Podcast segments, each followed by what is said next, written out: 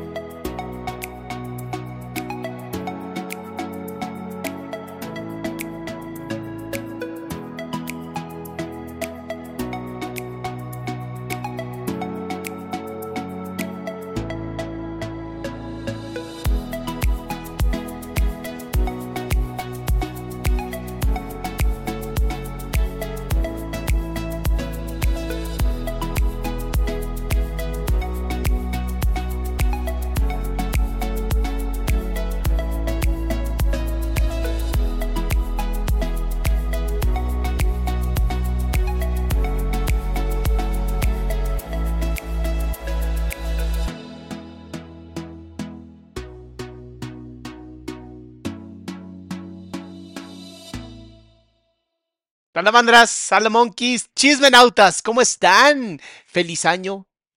Feliz año. Si esto lo estás viendo hoy o en estos pequeños días así como que emocionantes de los principios de enero, feliz año.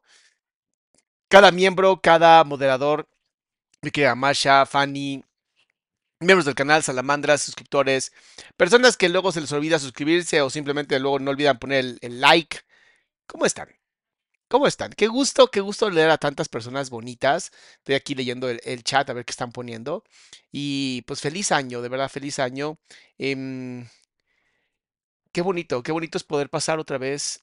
Ahora sí que qué bonito hacer lo que más amo al principio del año. O sea, eso para mí es importantísimo. Es como para mí la fórmula de mi ritual para pasarla increíble, ¿sabes?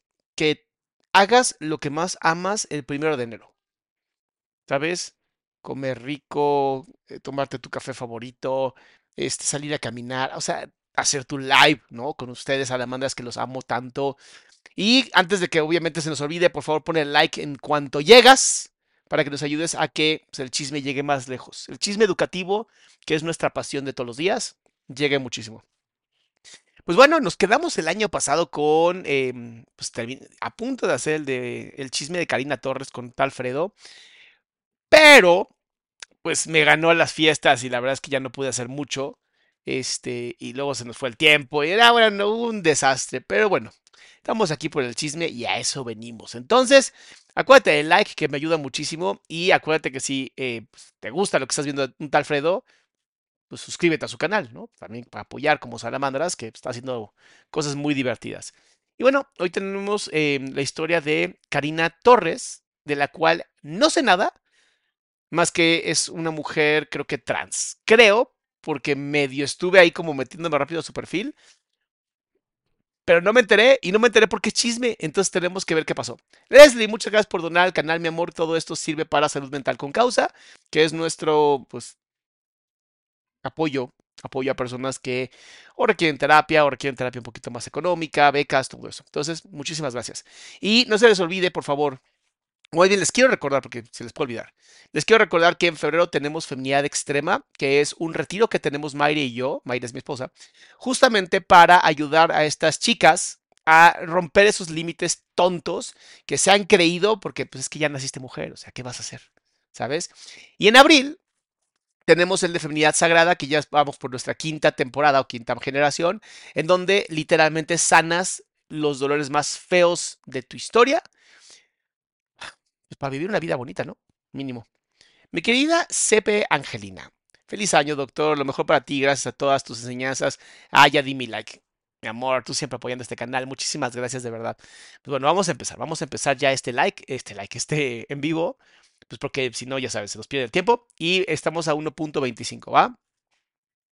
Bienvenidos, un capítulo más. Y el día de hoy. ¿Se acuerdan que yo muchas veces. Ay, Esther, muchas gracias. ¿Se acuerdan que, que yo muchas veces les decía que Fredo era muy alto, ¿no? Que Fredo era muy alto. Madre Santa. O sea, Madre Santa, esta mujer también es muy alta, ¿no? Y entonces aquí tienes un... ¡Wow! O sea, sí deben de verse los dos como, como grandes, ¿no? Em, se ve, digo, se ve que nerviosona, ¿no? En 1.25 lo vas a notar un poquito más rápido, pero su respiración como, es como un... Porque pues al final, digo, al principio es hablar con Fredo y los chismistas que vas a contar, o sea, están buenos. Hoy estamos de manteles brillosos. Ve, ve, por favor, ve cómo está respirando. Con una chava, una señorita, la reina de la primavera, la reina elegido, la reina de la feria de la mezclilla Ay, y de la piel en Nuevo León. León, qué. Está con la mujer del momento, la Karina. Hola, hola, ¿cómo está? Bonita gente hermosa, linda, preciosa, carismática, emprendedora, mujer luchista, hermana, casi casi me dices 4x4. 4x4, 4K. Oye, hermana, qué bueno que la saludaste con mucho gusto. Aquí no son nada que verientas, aquí son todo que verientas. Todo ¿eh? Aquí te van a querer, aquí te van a decir que qué guapa la Megan Fox. Ok, bien. Pero sí, sí se le ve un poquito nerviosa, ¿no? Sobre todo porque, pues ya sabemos que Fredo saca, saca la carne. Que qué guapa la nueva Toñita de la academia. Aquí no te van a decir ni Terminator ni esas cosas. Esto que hizo con la mano no sé si te diste cuenta. Checa por favor esta mano. Que qué guapa la nueva Toñita de la academia. Mira, mira, esto. Aquí no te van a decir ni Terminator ni esas Esto es un modulador de ansiedad. Normalmente los moduladores de ansiedad los hacemos en como a nosotros, nuestros papás, nuestras mamás o personas que nos amaron, eh, nos calmaban cuando teníamos miedo. Hay gente que toca la espalda, hay gente que toca la cabecita, hay gente que toca las piernas, hay gente que toca los brazos. Dependiendo en dónde fue que más te tocaba tu, tu- persona amada o, persona que te amó, es donde más vas a sentir placer o más vas a sentir como tranquilidad cuando algo empieza como a sentirse como, ¿sabes? Como muy nervioso. Entonces, esto que hizo ella, ¿no? De tocarse la pierna, ¿no? De hacer como este caricia, es una forma maravillosa de, así me voy a calmar. Graciela, muchas gracias por aportar al canal, mi amor. cosas, hermano. Ni apocalipto, Ni hermana. Ni el indio de la lotería, ¿verdad? Y lo vuelve a hacer. Las caras dijeron. hermana, es que si me decían así que el indio de la, el indio de la, de la lotería. ¿Por qué, hermana? Ay, no sé, hermana. Tú me estás viendo ahorita. Yo digo la dama. Ay, la ¿verdad que flor, la sí? dama, la sirena. Claro, algo chava. Algo chava. Está tan nerviosa que sigue con los procesos, sigue con moduladores de ansiedad. Muy de mujer, hermana. Hermana, antes de, la- de esta- que estábamos grabando me dijiste que ibas a abrir el corazoncito. Claro. Por primera vez. Por primera vez. Porque todo hermana. lo demás ya lo tenemos bien abierto y lo sabes perfectamente. Ay, Fredo, empezamos muy bien el año. Igual un saludo a mi querido Fredo, ya este, que tengamos el estudio aquí en la Ciudad de México, obviamente va a ser de los primeros que voy a invitar. Ya este, ahí estamos como tirándole onda, tirándole vibe a Alfredo, diciéndole que lo queremos mucho, lo admiramos mucho, y pues imagínate que sea de los primeros en el, en el nuevo podcast que estamos haciendo, que es el que teníamos antes, el de Vulnerable, solo que lo queremos dar un refresh muy bonito. Mis hermanos y hermanas, como dice mi querido Fredo, pongan like, por favor, eso nos ayuda muchísimo a que el canal llegue a más personas. Si usted está con niños, córralos de aquí. Córalos porque aquí vamos a hablar de cosas muy íntimas. Lo, Ya. que no, lo que no se ha escuchado, hermana. De adultos, puro tema aquí. Claro. Que te diría que ya hoy con lo que he escuchado de los de 15 y 13 años, ya eso de adultos, mejor tengan la responsabilidad de que si hay algo que tal vez sea difícil de explicar, se lo expliquen a sus hijos y hijas. Antes de comenzar este capítulo, me gustaría mencionar que no soy profesional de la salud mental. que Ahí lo amo. Esto lo tenemos que quitar porque yo sí soy profesional. solo- No olvides suscribirse para que no se pierda ninguna otra historia. Exacto. Puro escándalo. Pero vamos a empezar con la infancia, ¿ok? ¿Dónde, ¿Dónde es Karina? ¿Dónde nació? ¿Cómo es tu familia? ¿Cómo era tu infancia? ¿Tenías muchas amiguitas o no? Sí, mira, yo no soy de León, Guanajuato, originaria de León, Guanajuato, hermana. Yo nací en el barrio del, bueno, crecí en el barrio del Cuecillo, este, y pues desde lo que yo me acuerdo de mi infancia, pues fue bonita, hermana. Una pregunta, ¿Karina no es algo de Wendy Guevara? O sea, ¿no se conocen? ¿No son amigas? Porque creo que la vi en alguna parte. Creo que la vi con Wendy Guevara, pero no sé si estoy confundiéndola. Tuve una infancia muy bonita. De hecho, la otra vez estaba como que analizando el tema, este, referente a lo de mi infancia. Y yo tuve una infancia muy bonita, hermana. Fíjate que a veces Cuando dice eso, como que no se la cree. el tema, Mira, checa sus ojos. este, referente a lo de mi infancia. Y yo tuve una infancia muy bonita. Aquí. Esto cuando dice muy bonita, esta forma de mirar en los ojos es como si estuviera tratando de, de ver si le creen o si no le creen a lo que está diciendo. Hermana, fíjate Son amigas. Ah, ok, o sea, sí son amigas. Tiene proyectos con Wendy Guevara. Ay, con razón, yo la, yo la nota- yo sabía que la había visto en alguna parte. que a veces me lo pongo a pensar y no se necesitaba lujos ni, ni nada de cosas caras como para pasártela bien. Yo con cualquier cosa jugaba, me distraía y con cualquier cosa era feliz, hermana. Ay, qué padre. ¿Tus dos papás estaban juntos o no creciste Sí, con ellos? Sí. lo puedo recorrer poquito. Claro, hermana, es tu programa, tú. No, no te lo vas a echar la bolsa Ay, ya. Porque yo ya me llevé dos. Yo ya me llevé dos. No, hermana, este, ¿cómo que? ¿Qué? ¿Cómo? ¿Qué dijiste? No, mejor no hablamos de eso. Papás estaban juntos y todo. Sí, hermana, mis y tienes papás. buena son- relación con ellos. Fíjate que sí te Es raro porque cuando habla de eso aprieta los dedos y como que los jala como una manera como de vámonos para otro lado, ¿qué te parece? ¿Qué te parece que me acompañas a este otro lado donde tal vez no hablemos de eso? tuve buena relación. Tuve buena relación porque después me metí a meter mucho a las drogas, ya cuando fui creciendo, hermana, me metí mucho a las drogas. ¿Ves? Eh, ya entendí por qué quería salirse de ahí, ¿no? Como que, mm, y si mejor, este, si mejor no hablamos de este tema. Voy a contestar esta pregunta porque me llama la atención. Flower Power dice, ¿cómo podemos ir al psicólogo siendo de la comunidad LGBT? O sea, ¿qué debemos de tomar en cuenta? Que sean LGBT friendly, o sea, que tengan por lo menos conocimiento de la comunidad. Eh, hay muchísimos, muchísimos terapeutas eh, de la comunidad LGBT. Este, no sería difícil encontrar a uno de la comunidad LGBT.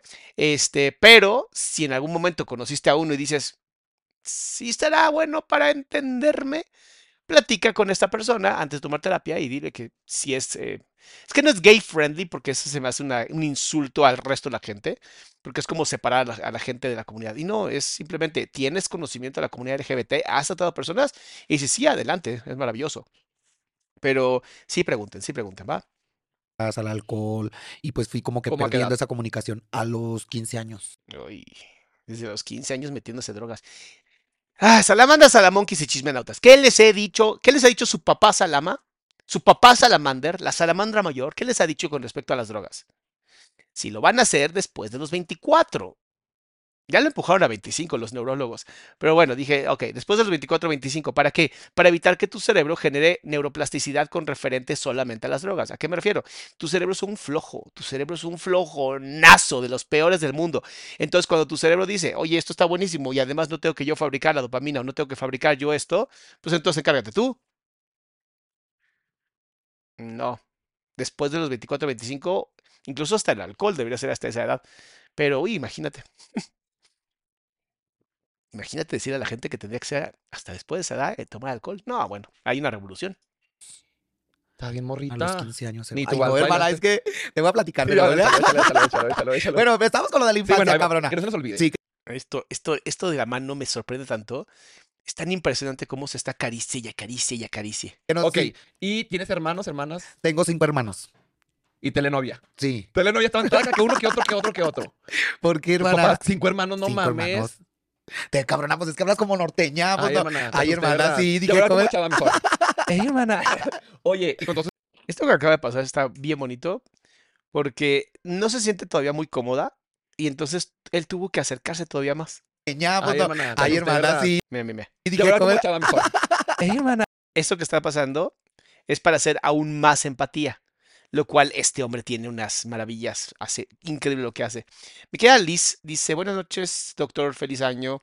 Deseame suerte para diciembre de este año, me gradúo de estomatología, pero estoy empezando el año con el cora roto. Mira, mejor empezar el corazón roto en el año que empezar siendo eh, engañada, ¿no? Yo prefiero empezar el año como vacío y poder empezar de una manera mucho más bonita a sentirme como que todavía tengo que hacer algo que no he hecho. Entonces, felicidades porque estás a punto de terminar y felicidades porque pues puedes sanar tu corazón ahora.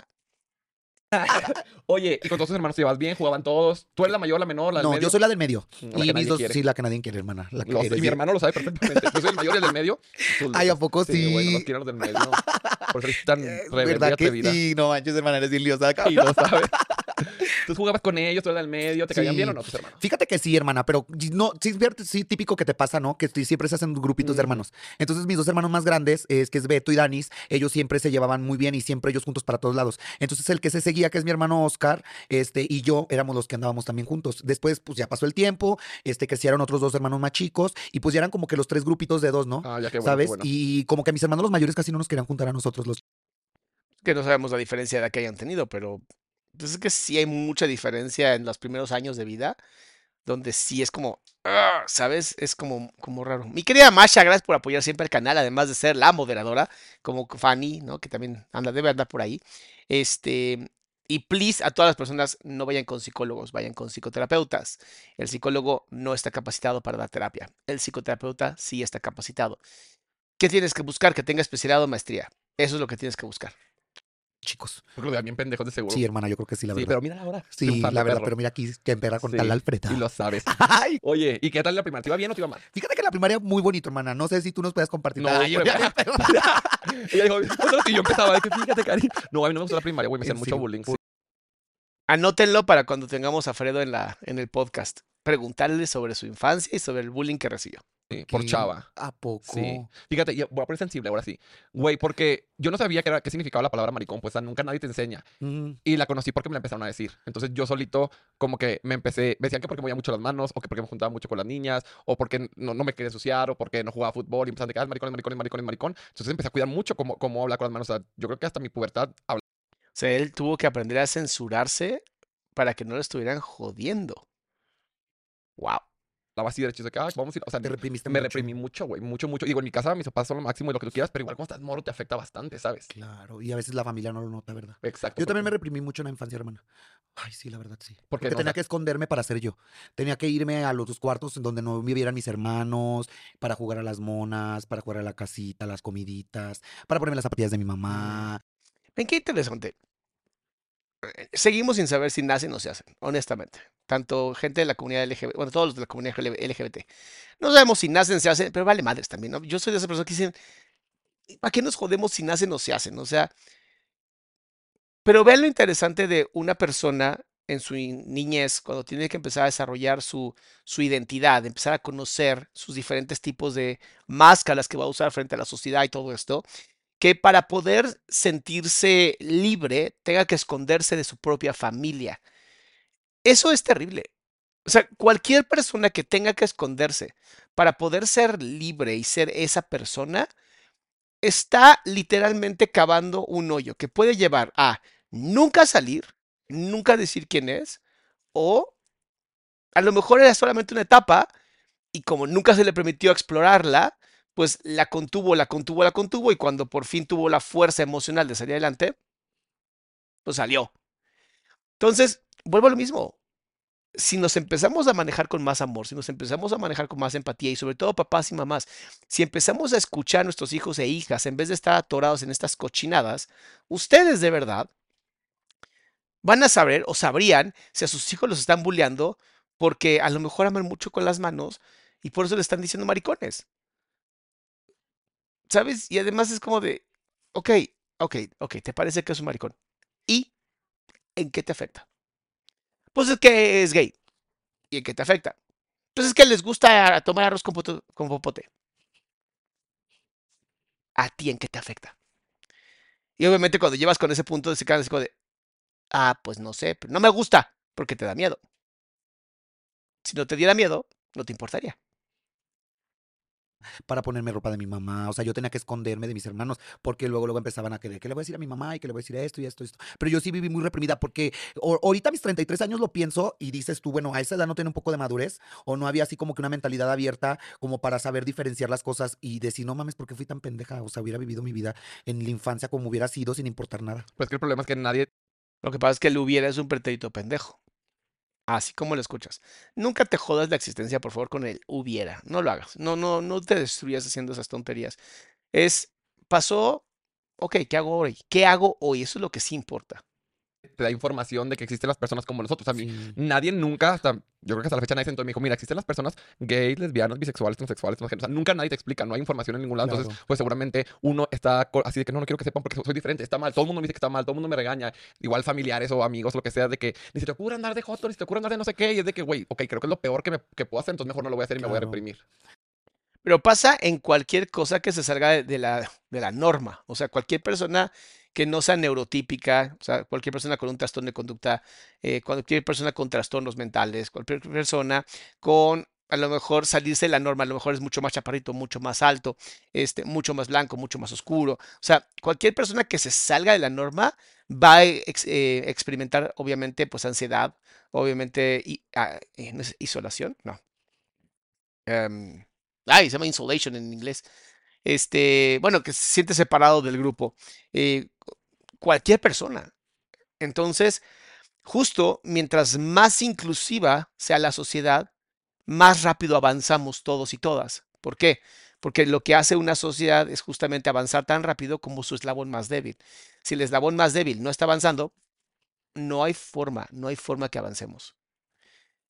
Marlene, muchas gracias. Qué bueno que estás aquí, bebé. Y esto que pone Grecia de ojalá algún día llegue al millón, pues si ustedes ponen like, llegamos más rápido. O sea, si ustedes ponen like, hace que la gente, el algoritmo nos empuje más con más personas, la gente aislado. Muchas gracias, Esther. No sé por qué esa palabra no entró en mi cabeza ahorita. Este, ustedes ponen like y automáticamente ustedes, ustedes se convierten como en, pues, los apóstoles del canal, ¿sabes? Los sacerdotes de este, de este chisme, chismerío.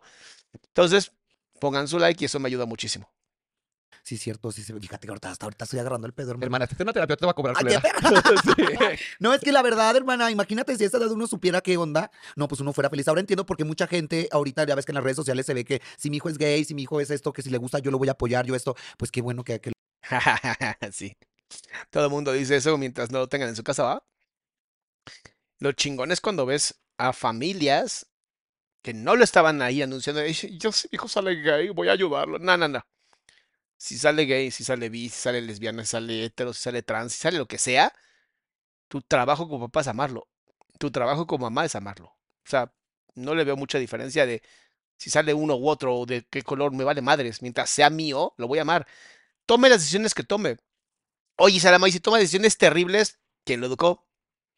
¿Quién lo educó? Si tienes miedo que tus hijos tomen decisiones terribles es porque no sientes que tu educación ha sido suficientemente fuerte. Y por lo tanto creo que llevas más tiempo viendo esta chingadera que viendo tus hijos. Porque cuando estás realmente presente con tus hijos, belleza.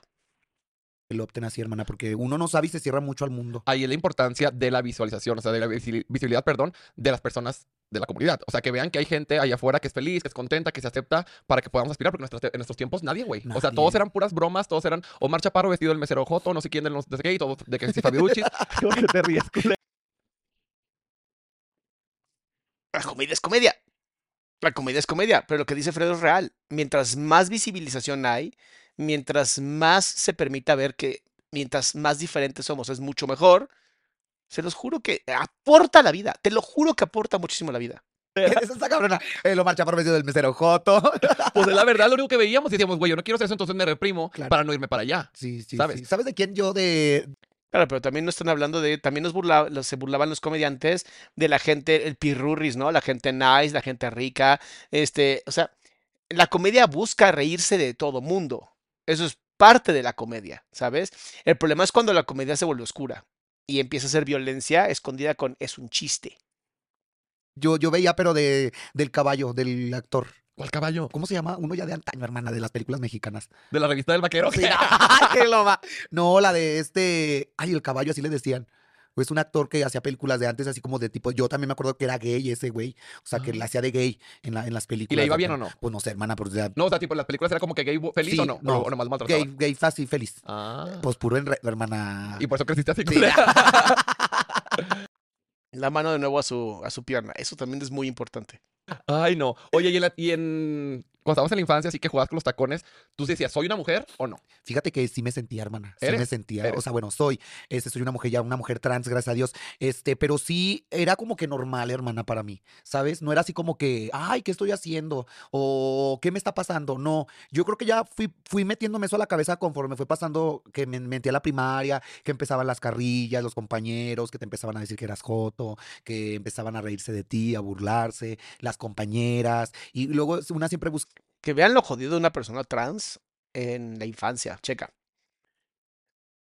Los niños no lo aceptan, ¿no? Porque pues es un niño, pero se siente como niña. Las niñas no lo aceptan porque pues sigue siendo un niño para ellas. Entonces, nadie lo acepta. O sea, te quedas literalmente solo o sola en el mundo. El aislamiento, a ver, hay, un, hay los estudios que hay ahorita en Europa y sobre todo en Inglaterra que tienen ya un instituto para el estudio de la, de la soledad, lo cual es muy chistoso, pero existe, han demostrado que la soledad, sentirte solo o sola, equivale a fumarse una cajetilla diaria de cigarros. O sea, es el mismo daño que te hace a nivel de cardíaco, a nivel de cáncer, a nivel de síntomas, a nivel de tus propias defensas de tu cuerpo, ¿no? Las disminuyes. Si esto lo haces desde un pequeñito, pequeñita, le estás destrozando su adultez. Estás generando una persona que va a terminar siendo sumamente resentida con el mundo. Digo, estas chicas maravillosas, ¿no? Wendy maravillosa, pero ¿y los que no? ¿Y las que no? Terminan siendo justamente las personas que son, pues, desvividoras, ¿no? Los que van y hacen piu, piu, piu a las personas que no son como ellas. Si ustedes vieron mi entrevista con esta Kenia Cuevas, ustedes pueden ver lo que Kenia contó, que es brutal lo que ella cuenta en mi, en mi entrevista, pues con respecto a lo que ella vivió. Y sí es una cosa muy, muy fuerte.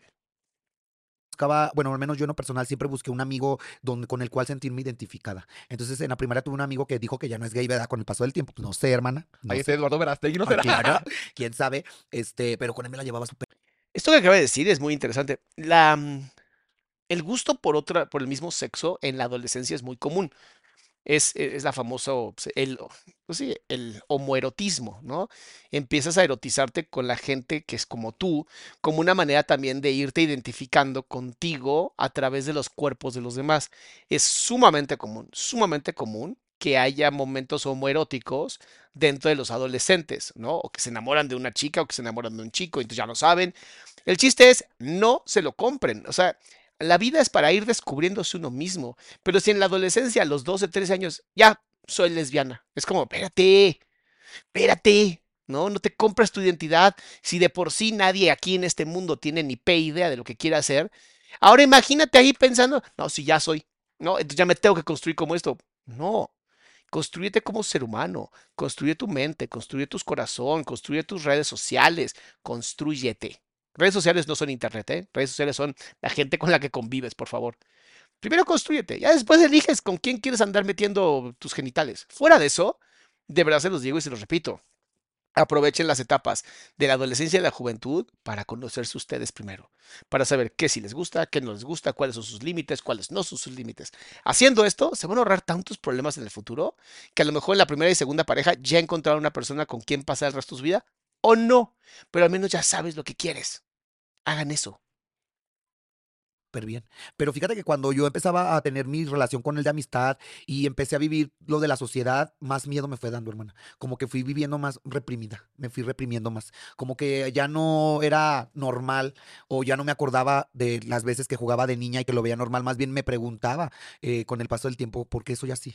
O sea, ¿hasta, hasta dónde te deja la duda, hermana? Sí, Es que imagínate, tanto aislamiento, tanto insulto, hacen que incluso dudes de ti misma, ¿no? De ti mismo, o sea, pues como, ¿será que estoy bien yo?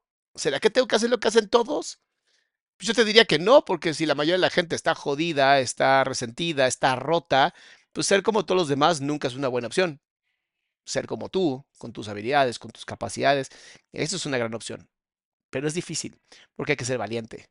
Y ser valiente significa no siempre voy a poder estar cerca de la gente que realmente quiero estar, pero seguramente voy a conocer a la gente con la que tengo que estar.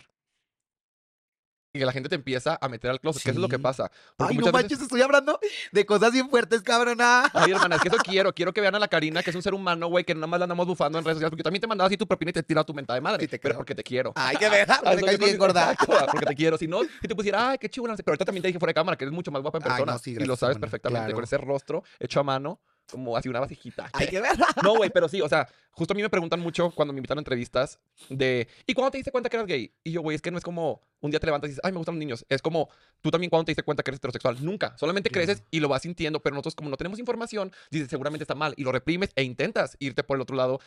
Pero checa cómo no tiene nada que ver con la información. O sea, la información ayuda, pero no tiene nada que ver con la información. Tiene que ver justamente con la visibilización de personas diferentes a las heterosexuales o a la heteronorma. ¿Por qué? Todos y todas, eh, los que somos ahora es que heteros, ¿no? Pues lo vimos muy normal porque nuestros papás eran heteros, nuestros amigos eran heteros, los maestros eran heteros. O sea, la mayor cantidad de gente era hetero. Y los que no lo eran, todo el mundo los insultaba. Entonces decías, no, yo no quiero ser este raro, ¿no? Porque, no mames, o sea, todo el mundo se burla de ellos, todo el mundo los insulta, todo el mundo los empuja. Pero cuando tú visibilizas y además generas tolerancia y generas conciencia en la gente, pues de pronto ya no es si soy o no soy hetero, porque además na- nadie te enseña a ser hetero, ¿no? Nada más es como lo ves en todas partes, bueno, pues esto es lo normal. Pero lo normal no significa que sea lo que es la regla. Lo normal significa lo típico, lo que en la curva, ¿no? De esta campana de Gauss cae en el centro, ¿no? Las esquinas son lo que se sale justamente de esta forma típica de ser. Y el resto, pues es algo que vas aprendiendo. Mientras más visibilicemos, mientras más personas de la comunidad LGBT se permitan ser, pues más todos y todas vamos a ganar. Porque al final, de verdad, mayor diversidad automáticamente trae mejor vida para todas y todos. Porque ya la gente no se atreve a insultar, ya te sientes avergonzado si quieres decir algo negativo de una persona que no es como tú. Eso ayuda mucho. Antes, claro, antes las tribus lo necesitaban. O sea, la razón por la cual se odia tanto a, la persona fuera de lo heteronormado es porque pues se necesitaban soldados, se necesitaba gente que fuera a la guerra, y para eso necesitábamos que las mujeres como objetos se literalmente reprodujeran todo lo que pudieran para poder entonces tener más mujeres para reproducir más soldados y más hombres para ser soldados. O sea, si se dan cuenta, todo era por el bien de la tribu. Pero hoy que no vivimos en monarquías, que no vivimos en tribus, que vivimos en sociedades gigantescas, jamás antes pinche visibilizadas. O sea, de verdad, Platón cuando habló, habló de las mejores comunidades o las mejores ciudades o las polis, hablaba más o menos de 5.000 personas. O sea, 5.000 personas tienen los tres edificios en los que yo vivo. O sea, literalmente los tres edificios donde vivimos es una polis romana. Entonces, a eso me refiero, de verdad a eso me refiero. Tenemos que ser mucho más conscientes y lo que yo amo de mi comunidad, esta comunidad que hemos formado ustedes y yo, es que somos personas que siempre estamos con pensamiento crítico. Siempre estamos pensando cómo ayudar más, cómo hacer más, cómo generar más. Eso es lo que hace que nosotros seamos un punto de cambio. Y con que lleguemos al 2.5% de la humanidad, generaríamos algo que se llama un cambio crítico.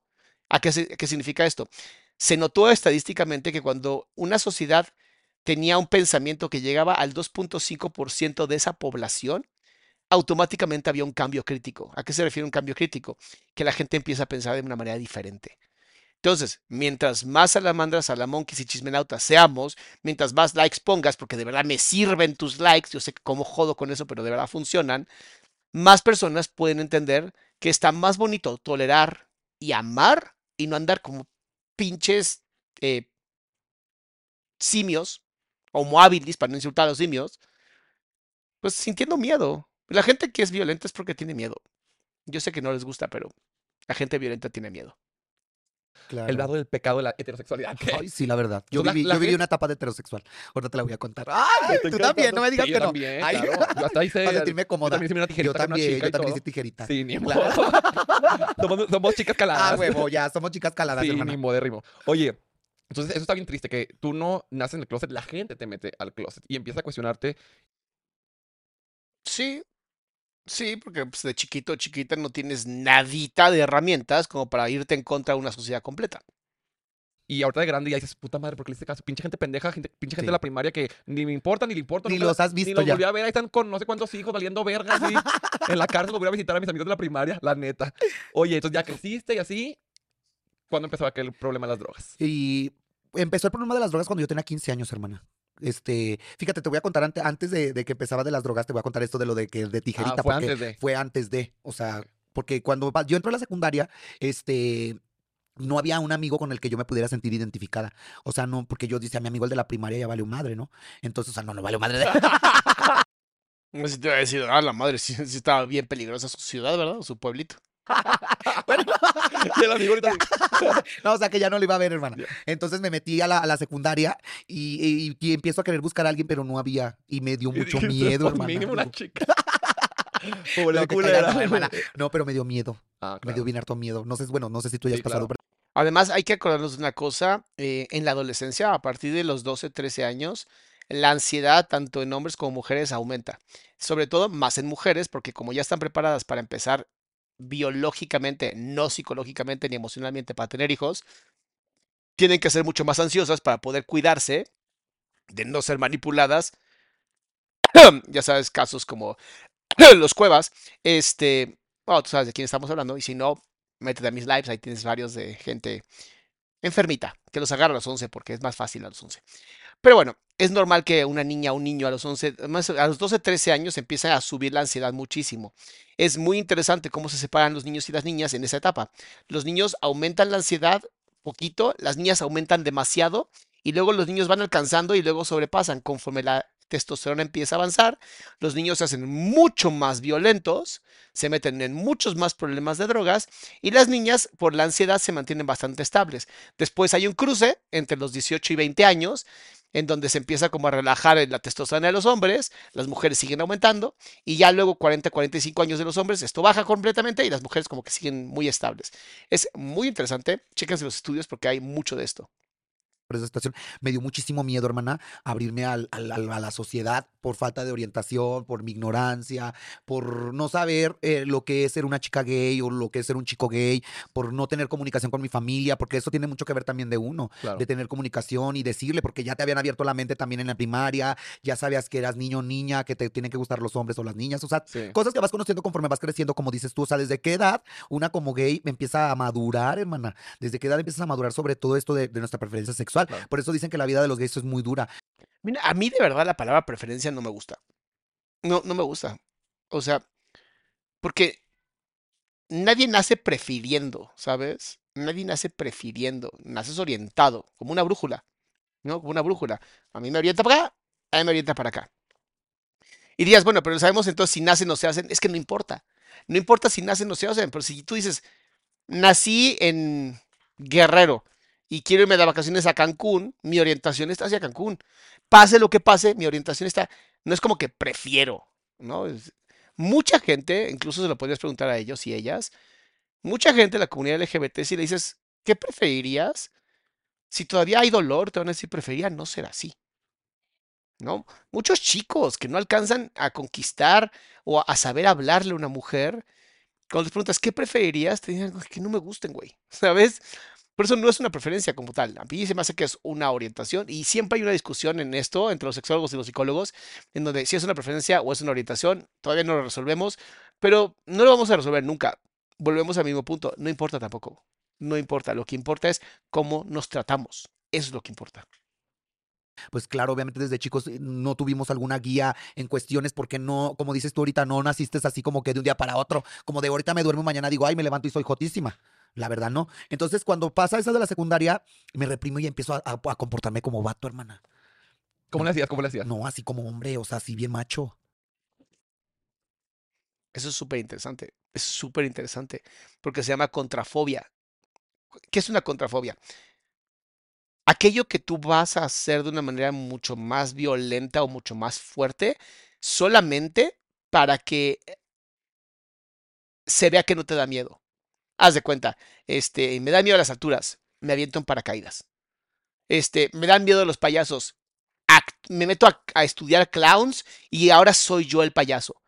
Me da miedo las agujas, me hago acupuntura. O sea, es, es una forma de la mente como de enfrentar a través de hacer lo que más miedo te da y luego darte cuenta que no era por ahí.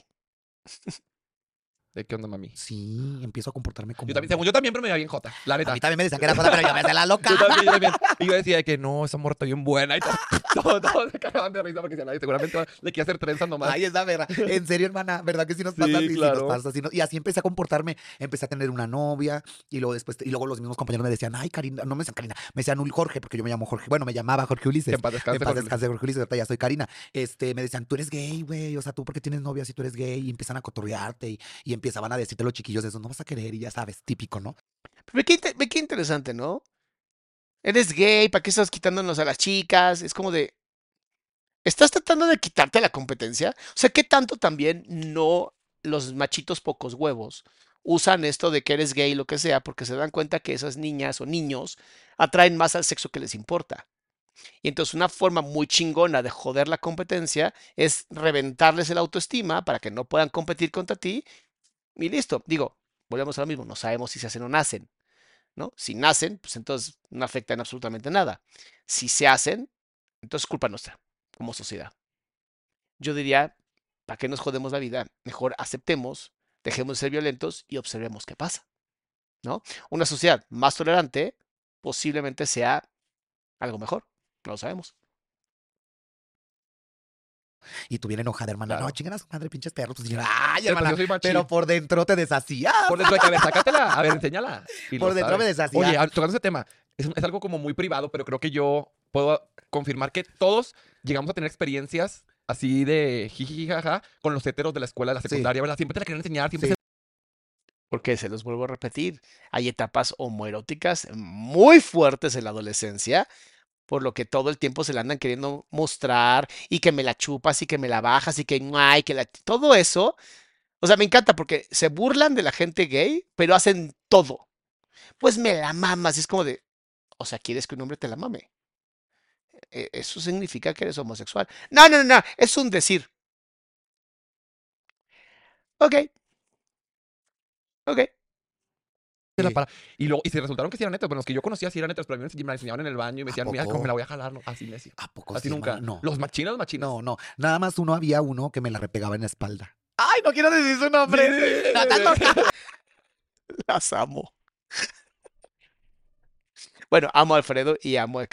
Amo cómo se están expresando. Están siendo ellos y ellas. Una belleza. Sí, sí, dilo, Yo creo que sí se acordar Ándale, cabrón. dilo, dilo. No, no, no digas el apellido, nomás el nombre. Ay, no, no, se llama. Gustavo. Gustavo, un beso. Ay, no, no, no se llama Gustavo. Te, te decía, eres el pipila. Hermana, bien rico. Güey, a esa pinche edad la tenía así, no No, mames. hermana rica, se la- chica. Ay, mija. Ya se le había caído la leche. No, ya sí. Yo la veía así, chistosa. La verdad, sí. Algo groserona. Grande. Se trajo la de su papá. Ay, hermana, ya te estoy contando mi intimidad, no mames, güey. Me encanta. Pero muy padre, hermana. Y pues esas veces que te la repegaban y te decían que y esto y esto, ¿no? Eso es acoso. No anden haciendo eso. Por más que Karina diga que, ay, me encantaba, no. No, porque la mayoría de la gente no les encanta. ¿Ok? Y eso se conoce como acoso. Está ahí pegándole tu cosa a otra persona, es acoso. Que Pero, no pues, era de broma, pero tú decías, no, hombre, qué Ay, rico. Qué rico, la verdad. Y pues fui metiéndome más a, hermana, no, está bien cabrón vivir reprimida, la verdad. Está bien canijo vivir en el closet. Y ya después me hice novia de una, me hice novia de otra. Pero a ella, no no- les, no decían de que tu novio es joto. yo creo que sí, hermano. ¿verdad? Porque fíjate que ya cuando pasó el tiempo me topé a una que era mi novia, a las dos que eran mis novias, una en primero y otra en segundo. Y ellas que fueron mis novias me decían, nosotros ya sabemos que eras gay. Así me lo dijeron. Y ay, yo, todo el mundo, yo- nosotros ya sabíamos que eras gay. O sea, yo Pero ya hay sabía. muchas niñas que sí pasó con, la, con, en mi caso, la que era mi novia era para cuidarme, para que no me pegaran, que no me dijeran joto, para que no me discriminaran. Ajá. Ella decía, no, es mi novio, sí nos besamos y sí fajamos, Ay, para ¿a que, poco? para que la gente pensara que yo era hetero y Claro, no me claro. discriminaran. Ay. La amé, su amiga la amé. Nada más que, lo siento, pero no sean ambulancia de nadie. Please no sean ambulancia de nadie. No, no es sano para nadie. No es sano para él, no es sano para ella, no es sano para nadie. Tenemos que mejor concientizar a las personas para que nadie sea ambulancia de nadie y dejemos que los problemas de los niños se resuelvan entre los niños. ¿Cómo? Permitiéndoles que se resuelva. La intervención de los adultos o los maestros siempre tiene que ser la mínima para que ellos encuentren la mejor forma de resolver sus conflictos. Y entonces ese pequeño completamente simulado de realidad, porque las escuelas ni siquiera son la realidad, que se pueda hacer un acercamiento, ¿sabes? A la negociación, al- a, la, al- pues sí, a la- a la paz, ¿no? A entender, comprender, racionalizar, o sea, procesos mentales tan bonitos que seguramente las escuelas no quieren que tengas porque pues pensarías. Entonces muchas niñas nos protegen así, güey. Sí, la un abrazote a sí. todas las mujeres que fingieron tener Sí. un novio joto en la secundaria para que nos cuidaran, ¿Verdad güey. que sí, güey? Sí. Ay, cabronas, pero también me ahuyentaban a los viejos. Pues eran tus novios, perras. Pinches nada que ver. Desgraciadas, nada que verientas. Por ustedes soy infeliz. Pero bien que te la repegaban en la espalda. rico. ¿Y llegaste a hacer algo con ellas o no? Mande, mm, O sea, un besillo. besitos. Besitos. Pero Ya- besitos de bromas. de besos, besos, besos, besos, besos. Hermana, pues besos, pero muy por dentro. O sea, ¿cómo te explico? Es normal que una como chica gay, o como chica trans, o tú como gay, o como lo que estamos la Eso tengo duda. ¿Ella es chica trans gay o es chica trans hetero? Buena pregunta, ¿no? Si ella se siente como mujer, si se mete con hombres, te diría hetero. Este. Pero si es chica trans y le gustan las niñas, sería lesbiana. Aunque tenga genitales masculinos. Eso, eso lo explica muy bien Jeremy, eh, el doctor Jeremy, que, Jeremy Cruz, que le mandamos un abrazote a ese hombre. Lo explicó muy bien porque antes se creía que pues, nada más tenías relaciones, ya eras, ¿no? Y es como, no, no, no. Tiene que haber orientación, tiene que haber gusto por la relación emocional, psicológica, de metas en común. O sea, no es tan fácil describir la, la atracción como de, ah, es por esto. No, es mucho más profundo. Hay muchas cosas emocionales, eh, intelectuales, de mm, metas en común. Es, es hermoso, ¿sabes? Es hermoso. Entonces, cuando escucho hablar a este tipo de personas, para mí es muy bonito porque va ayudándonos a seguir construyendo una sociedad mucho más inclusiva. comunidad. Es, es normal aceptar que una chava es guapa. Claro. Y obviamente reconoces cuando alguien está bonita. Entonces las chicas estás muy guapas. Entonces sí había una atracción visual porque se me hacían guapas. Nada más se me hacían guapas. Pero yo las besaba por guapas. Pero no pasó nada mayor a nada. Ya hasta después, cuando este empiezo, antes de eso, ya ahora sí volvemos al tema que me estabas preguntando de los de la droga. Yo, empecé, yo me empecé a drogar a los 15 años. Obviamente, pues mi familia no lo sabe, ¿verdad? Pues, pues igual ya se enteraron. ya se enteraron, ¿dónde está la cámara? ¡Ay, ahora! La gorda está. Ah, no, ¿verdad? Esa es la de la, de la, de la gorda. ¿verdad? La gorda está, Está triunfando. triunfando. No, hermana, me empecé a drogar a los 15 años. Y nos salió la florecita de vive, sin Ah, si te, aquí si atrás, aquí. siente chido. No es cierto. no hagas caso, no es cierto. Y pues tú Y me hice caso, hermana. Y me fui, me, metes- me empecé a drogar. Me empecé a drogar. Todas las personas que viven en una comunidad eh, aislada, todas las personas que estén en algún grupo minoritario, van a tener más ansiedad, más propensión a la depresión y obviamente más eh, aceptación de drogas para sentirse un poquito más normales dentro de la vida. Esto es algo que vemos muy seguido. Por eso se habla de que la comunidad LGBT es la que más adicciones tiene, eh, porque los grupos son muy chiquitos y si muchos y muchas dentro de su de la categoría o de la comunidad van a meterse a drogas como una manera también es tratar de sostener toda la ansiedad y el dolor que hay por dentro. Em, cuando por fin se resuelve el dolor, cuando por fin se resuelve la identidad, cuando por fin se resuelve el resentimiento de estas personas, automáticamente es como ya no necesito las drogas, porque ya se tapó el vacío. Pero mientras ese vacío siga constante, no va a haber forma, mis amores. Entonces, es muy importante, si empiezas a tener problemas con las drogas, problemas con el alcohol, la nicotina, es porque hay algo en ti que no estás aceptando. Y eso que no estás aceptando, si se trabaja, se puede resolver. Si en algún momento requieres terapia, lo que sea, aquí en la página de ansalama.com está la información de terapias conmigo, de mis retiros, que equivalen como unas 50 horas de terapia, entonces te ahorras mucho tiempo. Eh, o también tenemos terapeutas con los que podemos eh, guiarte, que por lo menos sé que son éticos, que pueden mantener bien las, la situación. Y bueno, para seguir, obviamente, mis amores, please, los likes. Los likes hacen que me ponga muy contento. Mira, así, uh, estrellas y fuegos artificiales y todo bien bonito. Este, eso es. Me ayudas. Em, regresando a ese tema. Siempre que hay consumo de drogas, hay algo que se está tratando de tapar. Drogar escondidas en la casa de mis papás. Tú solita. Yo sola, hermana. ¿Y Yo que sola. fumabas mota o qué? o no? No, pegamento. Uy, no, no, no, no, no. Mira, de los que te podría decir que please nunca pruebes, cristal, fentanilo y es pegamento. Bueno, eh, thinner, pegamento, cualquier solvente, cualquier cosa que mona, no todo ese tipo de cosas. De verdad, esas cosas no solamente no traen beneficios, solamente traen destrucción. ¿Sabes? Las otras media, algunas tienen algún tipo de beneficio tan bajo que no lo vale, pero ese tipo de productos te literalmente hace que tu cerebro se vuelva como de pasta, así, todo asqueroso. Resistol, Resistol. 5000. ¿Lo comprabas en la fe- En la ferretería? Y echaba mentiras en la ferretería. Bueno, les digo a las personas por- para que se pongan al, al tiro, ¿no? ¿Verdad? Que no lo hagan, no que estamos lo hagan. Claro que sí. Este, y yo iba y le decía a la de la, fe- a la de la paletería, peletería, que si le vende pegamento a mi mamá. Y ya me pone, empezaba, yo empecé a flexear con eso porque empiezas a conocer, empecé a salir a las calles, me empezaron a decir que estaba rico, que ibas a cono- que era un avión bien perrón y todo. Entonces yo empiezo a drogarme desde esa edad, hermano, a la edad de 15 años. Para reducir, obviamente, la ansiedad que sentía. Vean lo terrible que es esas drogas. bien chica. ¿Y lo hiciste más de grupitos de amigos drogadictos o no? No, lo, hice- lo, lo- lo llegué a hacer sola, ya hasta después, cuando fue, cuando detonó ya más mi desmadre en la droga y en el alcohol, hermana, fue cuando después de que tuve una decepción amorosa. Y para eso estamos aquí. Me encanta, me encanta, hablemos de amor y de desamor. Ay, sí. ¿Cómo lo conociste? La posición de su brazo como de, ahora sí te voy a contar. Esta es la posición que te decía de la tetera, ¿no? Pero la mano está completamente doblada, como una forma de, va a decir, no toda la verdad, pero va a decir bastantes cosas. Ahí lo conocí, ay, no manches, no, ahí lo conocí, hermana, cuando yo tenía como 13 años, fíjate. O sea, desde esa edad, cuando vivo reprimir. Por eso no se repriman, hermanas, porque luego después cualquier cabrón que pasa y nos hace buenos ojos, con ese nos queremos ir. No, no, no, vivan su vida, disfruten, lábranse de capa, que no les importe nada, hermana, porque si uno se reprime con cualquier cabrón que te haga una sonrisa, con ese te vas toda pendeja y piensas que es el amor. de- Pero fíjate que no es por la represión, no es por la no aceptación. No tiene nada que ver con la represión, tiene que ver con el no haberte aceptado a ti misma o a ti mismo. Automáticamente cualquier persona que te venda un poquito de amor es como de, tú sí ves en mí lo que yo no puedo ver. Entonces quiero estar mucho tiempo contigo porque como tú sí ves lo que yo no puedo ver, al menos así me puedo sentir vivo o viva. Y eso sí es terrible. de tu vida. ¿Y él cuántos años tenía? Él tiene 32. No estar hablando del señor, del esposo de Pau. Hermana, no, eso es ilegal. Era. Y recientemente, no sé si lo viste, pero hubo un chisme en redes sociales de una influencer que sí tenía un novio mucho más grande, que él- ella tenía como, no sé, 15 y él tenía 30. Ay, ¿a Es ilegal, no está bien y no romanticemos Ay, Fredo, no te enteraste del anterior. Ella tenía 11 y él 28. Eso es todo, papi. la pederastía, ¿ok? Claro, ok.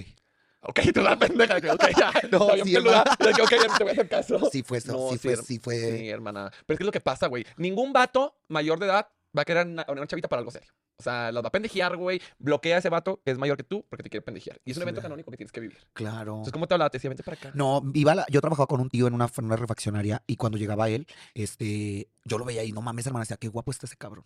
Qué guapo y me gustaba. Es, me han mandado muchos mensajes por Instagram de, ay, Salama, ¿qué hago? Me gusta un güey mucho más grande. Yo tengo, no sé, 20 y él tiene 40. O yo tengo 17 y él tiene 37. Y, y les digo lo mismo, te puede encantar, nada más no te lo cojas. No es difícil. Oye, me gusta un chingo. Sí, a mí me encanta esta, no sé, Belinda. No, llegó a mi mente nadie. Este, no por eso tengo que estar con ella. O sea, ¿no? ¿Te gusta Henry Cavill? No tienes que estar con él. Pero es que está tan cerquita, seguramente podría. ¿Para qué? No faltan hombres en el mundo, no faltan mujeres en el mundo, te lo prometo. Ah, hermana. Y yo lo veía y era algo inalcanzable para mí, hermana. Pues tu chiquilla, el güey alto, así medio cuadradón y todo. Eh, pasó el tiempo y después volví a regresar cuando ya tenía como unos 16 años, 15 años, 16 años. eh, volví a regresar yo a trabajar ahí en la refaccionaria. Ella se drogaba, lo que significa que ya no tenía límites y ya no sabía poner frenos en su vida, lo que hizo que sus fronteras emocionales y fronteras psicológicas se difuminaran, ya no tenía control sobre qué estaba bien y qué estaba mal y dijo, el otro vio eso y dijo, no mames, obviamente puedo abusar de ella o de él, porque no sé si en esa época ya se vestía o no como una persona diferente. y lo vuelvo a ver. Y me pide mi número. Le doy Yo ahí le hubiera preguntado, ¿ahí ya te vestías como mujer o seguías siendo chico? Mi número. No, Dijo, le ya maduró el aguacate, déjame Sí, yo chiquilla, hermana, le pedí su número y me dijo, para salir, te invito a salir. Y yo dije, va. Y pues fue mi primer, el, el primero que me desquintó y con el que me entregué a muerte. Te Y si me estás viendo, aún te extraño. No, está loca. ¿Cómo ves, hermana? ¿Y él, él era soltero, casado, de Él, closet? él era de closet. Gay de closet. Gay de closet. Y te invitaba, cuéntame más chismecitos. ¿A, fueron a, cen- a dónde salieron? Sí, perra. Soy bien La primera, vez- la primera vez, la primera vez que me, que me vi con él. amo como Fredo, así en cuanto está con una persona, sí, una mujer, literal, cuando está frente a una mujer, se vuelve otra mujer, se vuelve la amiga de la mujer, ¿no? Y no he, no he visto si realmente, creo que ya tiene uno con un chico, me gustaría saber cómo se comporta cuando hay un chico, pero me llama mucho la atención, Fredo es magnífico, es la empatía que genera, este tipo va a terminar siendo mejor entrevistador que muchos que hoy tenemos ya grandes en internet, que ya no lo están armando, que algo le está pasando mal. Fredo sí tiene eso, y eso es algo que me encanta ese güey. La hermana pues iba muy nerviosa, porque obviamente pues yo dije a lo mejor voy a tener relaciones sexuales con él, o sea, yo ya iba directamente, pues hermana, chiquilla, de a perrilla desde chiquilla, Alcahuetilla. alcahuetilla, perra, y andar en el escándalo. Yo dije, si me invita él, pues va, porque Vean cómo ya asoció. Dice, pinche Salama, no dejas ver el chisme a gusto. Véanlo con Fredo. Si quieren verlo a gusto, véanlo con Fredo. Pero vean cómo ella ya asoció, hizo suyo todos los insultos. Perra, jota, este, perrilla. Ya los hizo suyos. Al hacerlos suyos ya no le pueden lastimar. Porque ella ya se los dice. Lo hermoso sería que los hiciera suyos y no los usara para ella. Para no seguir fomentando la violencia. Aunque sea chiquita y aunque sea para ella misma y aunque sea comedia, sigue siendo violencia. Patti, ¿cómo estás, mi amor? Dice, feliz 2024. ¿Ya dio el tip de cómo sentirse merecedora? Me da culpa comprarme cosas o que me regalen algo. Saludos de Tijuana. Pati, te voy a decir la neta. La única forma de sentirte merecedora es la única forma que puedes aprender a tener paciencia. Con paciencia. ¿Qué tienes que para sentirte merecedora? Aceptar y decir gracias. Y cuando tu mente diga, pero es que no me lo merezco, le dices, ¡cállate! Sí te lo mereces. Y ya. Yo aplico mucho la de usar al pequeño salama, al salamadrito, lo uso él y cuando de pronto, en- tengo momentos donde de de verdad no me, cuando llegué a 500 mil como que no me lo creía, entonces puse a Salamandrito y le dije, Salamandrito, llegaste, ¿qué pasó? Llegué a medio millón de seguidores. ¡Oh, qué chingón, te lo mereces! Pero no siento que me lo merezca. Pero ¿sabes qué? Vale más lo que tú sientes. Sí te lo mereces porque la evidencia está ahí. Bueno, está bien. Así lo hacemos. Vas, va a haber algo. O sea, obviamente, O sea, tú pero ibas ya ya dispuesta, iba a que dispuesta a iba entregarle todo mi cuerpo, claro. Pero no se dio, hermana. Nada más esa primera vez cuando salimos, pasó por mí, le marqué por teléfono de la esquina de la casa de mis papás, pasó por mí y, y me llevó y me invitó a una Cheves. O sea, le gustan las niñas menores de edad o los niños menores de edad porque creo que en ese momento seguía siendo niño. Y además lo alcoholizó. Ahí hay dos delitos. Nada más hay dos delitos ahí. Bien a gusto así. Ya me dijo, ya te voy a llevar a tu casa. O sea, morra, hermana. Me hizo sentir aquella, ya sabes, ¿no? que sentir la oficial. Y así Sí, tratan a las damas. así. y me La quedé- recogen, le compran la cerveza y la devuelven a su casa. Bueno, sí, buenos besillos, Ah, sí, hermana. pero tal, es lo mínimo que lo tienes que dar normal, para agradecer. Claro. Repito, no normalicen la No, relación, la de que relación con alguien menor de edad es ilegal, es Claro. ilegal, es ilegal. Porque después de que andan diciendo que cojan y no, no, no. No, no, no. Estoy platicando mi historia de vida. Y ahorita ya Y estoy de acuerdo. No es para que ustedes lo hagan, es para que ustedes aprendan. Nunca un menor de edad debe andar con un mayor de edad. Nunca. No me importa si se aman. Me vale madres, honestamente. Ni siquiera saben lo que significa el amor para andar diciendo que se aman. sabes que está mal. Ya, oh, claro. Ya, o por ejemplo, ya si te invitas a salir no coges. No, pues no, imagínate yo con un chavito, no, hermana. No, pero ni con, con nadie, con ningún hombre, así coges. No, pues sí, claro que sí, pero estoy casada, cabrona. No, está casada. Estoy madreando a ver si caías. Ay, qué verra eres. Entonces ya, este te fue a dejar y luego le volviste a hablar que. Vol- y le volví a hablar Y y... ya te vas a soñar con él o no. Claro, hermana, como toda niña. Ay, hermana, tú sabes, ya me conoces, o sea, llegas, te acuestas y dices, no mames, es que lo vi, lo besé, me pude estar con él. Ay, no, sí será. Y empiezas. Me encanta porque es esta visión de como cualquier niña, es como, no, como cualquier ser humano. ¿No? Es esta visión de que los hombres, eh, conocimos a esa chica que nos encantó, hombres heterosexuales, obviamente. Conocimos a esa chica que nos encantó y que a lo mejor salimos con ella y después no se dio. No puedes decir, chale, me quedé pensando en ella como niña. Pues no, te quedaste pensando como ser humano. No importa el sexo. A todos y a todas nos duele igual. Te los prometo. a no creértela. De que será el amor verdadero. Exactamente, güey, la verdad. Y más cuando estás adolescente, hermana, Sí, que vives ese tipo de experiencias. Y luego más porque me respetó. Entonces, imagínate, hermana, pues más me... No te respetó. Ve cómo ya normalizó la violencia. Un tipo de 30 años te saca a pasear y te da alcohol, no te está respetando. Todo lo contrario. Le dio, yo creo que más bien le dio culo abusar de ella y dijo, no, mejor no. Fue por cobarde, gracias a Dios que no lo hizo. culé, ¿no? Pienso yo que más encula Sí. una. Entonces ya lo volví a ver nuevamente y ya para cuando lo volví a ver ya tuve relaciones sexuales con él. Cuéntame cómo Chale. O sea, más bien se espera una sesión. fue. Narrámelo así como si fuera un libro erótico del vaquero. Ay, hermana, no. te voy a- mira, no importa. Voy a platicar lo que yo viví. Ah, no está, ah, gracias Juan, no está casada, solamente es un sentido para entender que tiene pareja. Pero, o sea, ¿cuál será la diferencia? ¿El papel? O sea, yo soy de las personas que creen que si estás con alguien ya formalmente, estás casado. El papel es un extra nada más, que te ayuda obviamente en muchos trámites legales, pero fuera de eso, es lo mismo. Y ni modo. Y si se atacan, que se ataquen. Y si tienen Que atacar, a su pues ni modo. Pero no fue lo que yo esperaba. No, no fue lo que yo esperaba. ¿Por qué, Ay, no, puras desgracias, hermana. así es este Ni podcast. nada de nada. ¿Por qué? Aquí es ese podcast así de puras De desgracias. puras ¿verdad? tristezas. No, hermana, Mujer, porque casos de la vida real. No me gustó, hermana. No me gustó. ¿Él o la relación? O La- la- el el acto sexual. Con él. Con él no. no. Decepcionada. Fíjate que es que no, no es tanto la persona. Ahí vuelve a entrar nuevamente la ignorancia de una hermana. Mm. O sea, en mi caso yo te lo puedo compartir que la ignorancia, como el no saber disfrutar, el no, el no tener esa Esto me llama tanto la atención. Normalmente en terapia de parejas sí hablamos de esto, en donde la responsabilidad del erotismo y la sexualidad es de cada uno. Y dentro de la pareja lo que se hace es esta combinación perfecta en donde tú te atreves a comunicar lo que te gusta, yo me atrevo a comunicar lo que me gusta, y entonces se puede generar esta cosa tan bonita, ¿no? Que es esta magia, este baile dentro de la relación sexual. Pero tenía 15 y él era un pedófilo. Así de sencillo. O sea, quien tendría que haber sido responsable de que se la pasara bien ella era él. Pero pues como está malito de aquí arriba, pues no le importaba. Al final solamente estaba siendo usada como un objeto y por eso dice, no me sentí nada cómoda. Pues sí, porque fuiste usada como un objeto. ¿Cómo te vas a sentir cómoda siendo un objeto? Vida sexual activa, el no tener una orientación sexual, o sea, por decir la familia, orienten a sus hijos, no tiene nada que ver que sean gays, hombres, mujeres, heteros, lo que sea, orientenlos, eh, que tengan una vida sexual segura, que usen preservativo, eh, que se abran Lubricantes, si están dentro de la comunidad LGBT, por favor, muy importante el lubricante. De capa, que, que, que den el tesorito y, y que disfruten, porque ya estamos en el 2023. Claro. Y ahorita ya, no, obviamente ya a los a la edad que ya, Sí, a la edad que sea legal. que sea legal, claro. Y con el hombre que de verdad Y con las el hombre que de verdad las quiera y no las utilice como yo.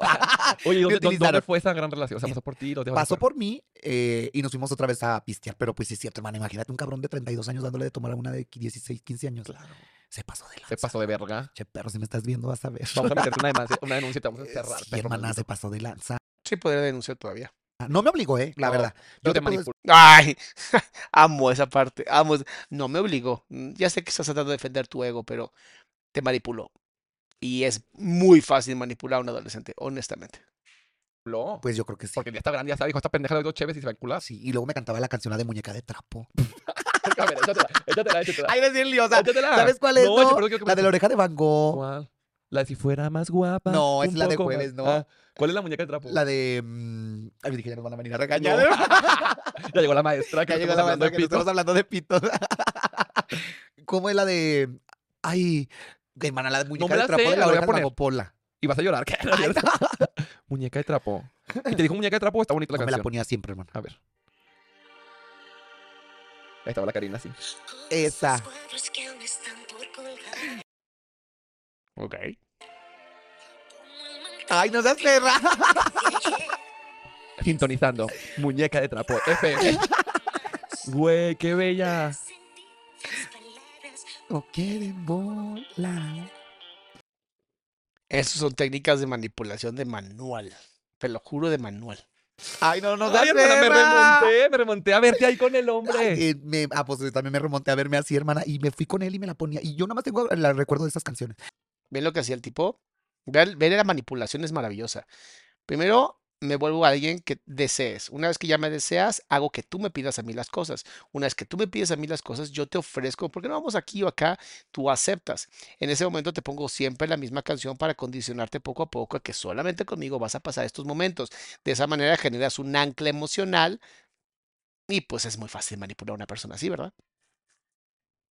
Pero llegamos a su casa después de haber pasado un rato de y pues fuimos al acto sexual. Obviamente, pues la primera vez te duele, hermana. Ya sabes, no había. Am, digamos que si no sabes relajarte y ese orificio no siempre es para eso, amigas y amigos. Entonces hay que aprender a relajar, expandir, masajear, lubricar. Hay muchas formas de mantener una buena relación de lo más sana posible para también evitar que se lastimen. No ver terminar en el hospital con media botella de tequila adentro. No, vuelvo a reiterar lo mismo, no, todavía no conoces tu cuerpo, tu sexualidad todavía no la exploras, no sabes qué es lo que te gusta, qué es lo que no te No gusta. está la información que dice que tienes que hacer lavado, que si Claro. el lubricante, que si la estimulación previa para que se dilate. O sea, no, nada más, pum, cabum. Pum, y pum, así tal y como lo comentas. Y no, pues no, no, no, no, no, no, no. ¿Y la tenía chida o no? No. Ay, qué perra. Qué perra. Ay, pero andame cabrón. Ay, sí, no, la verdad no. La tenía chueca.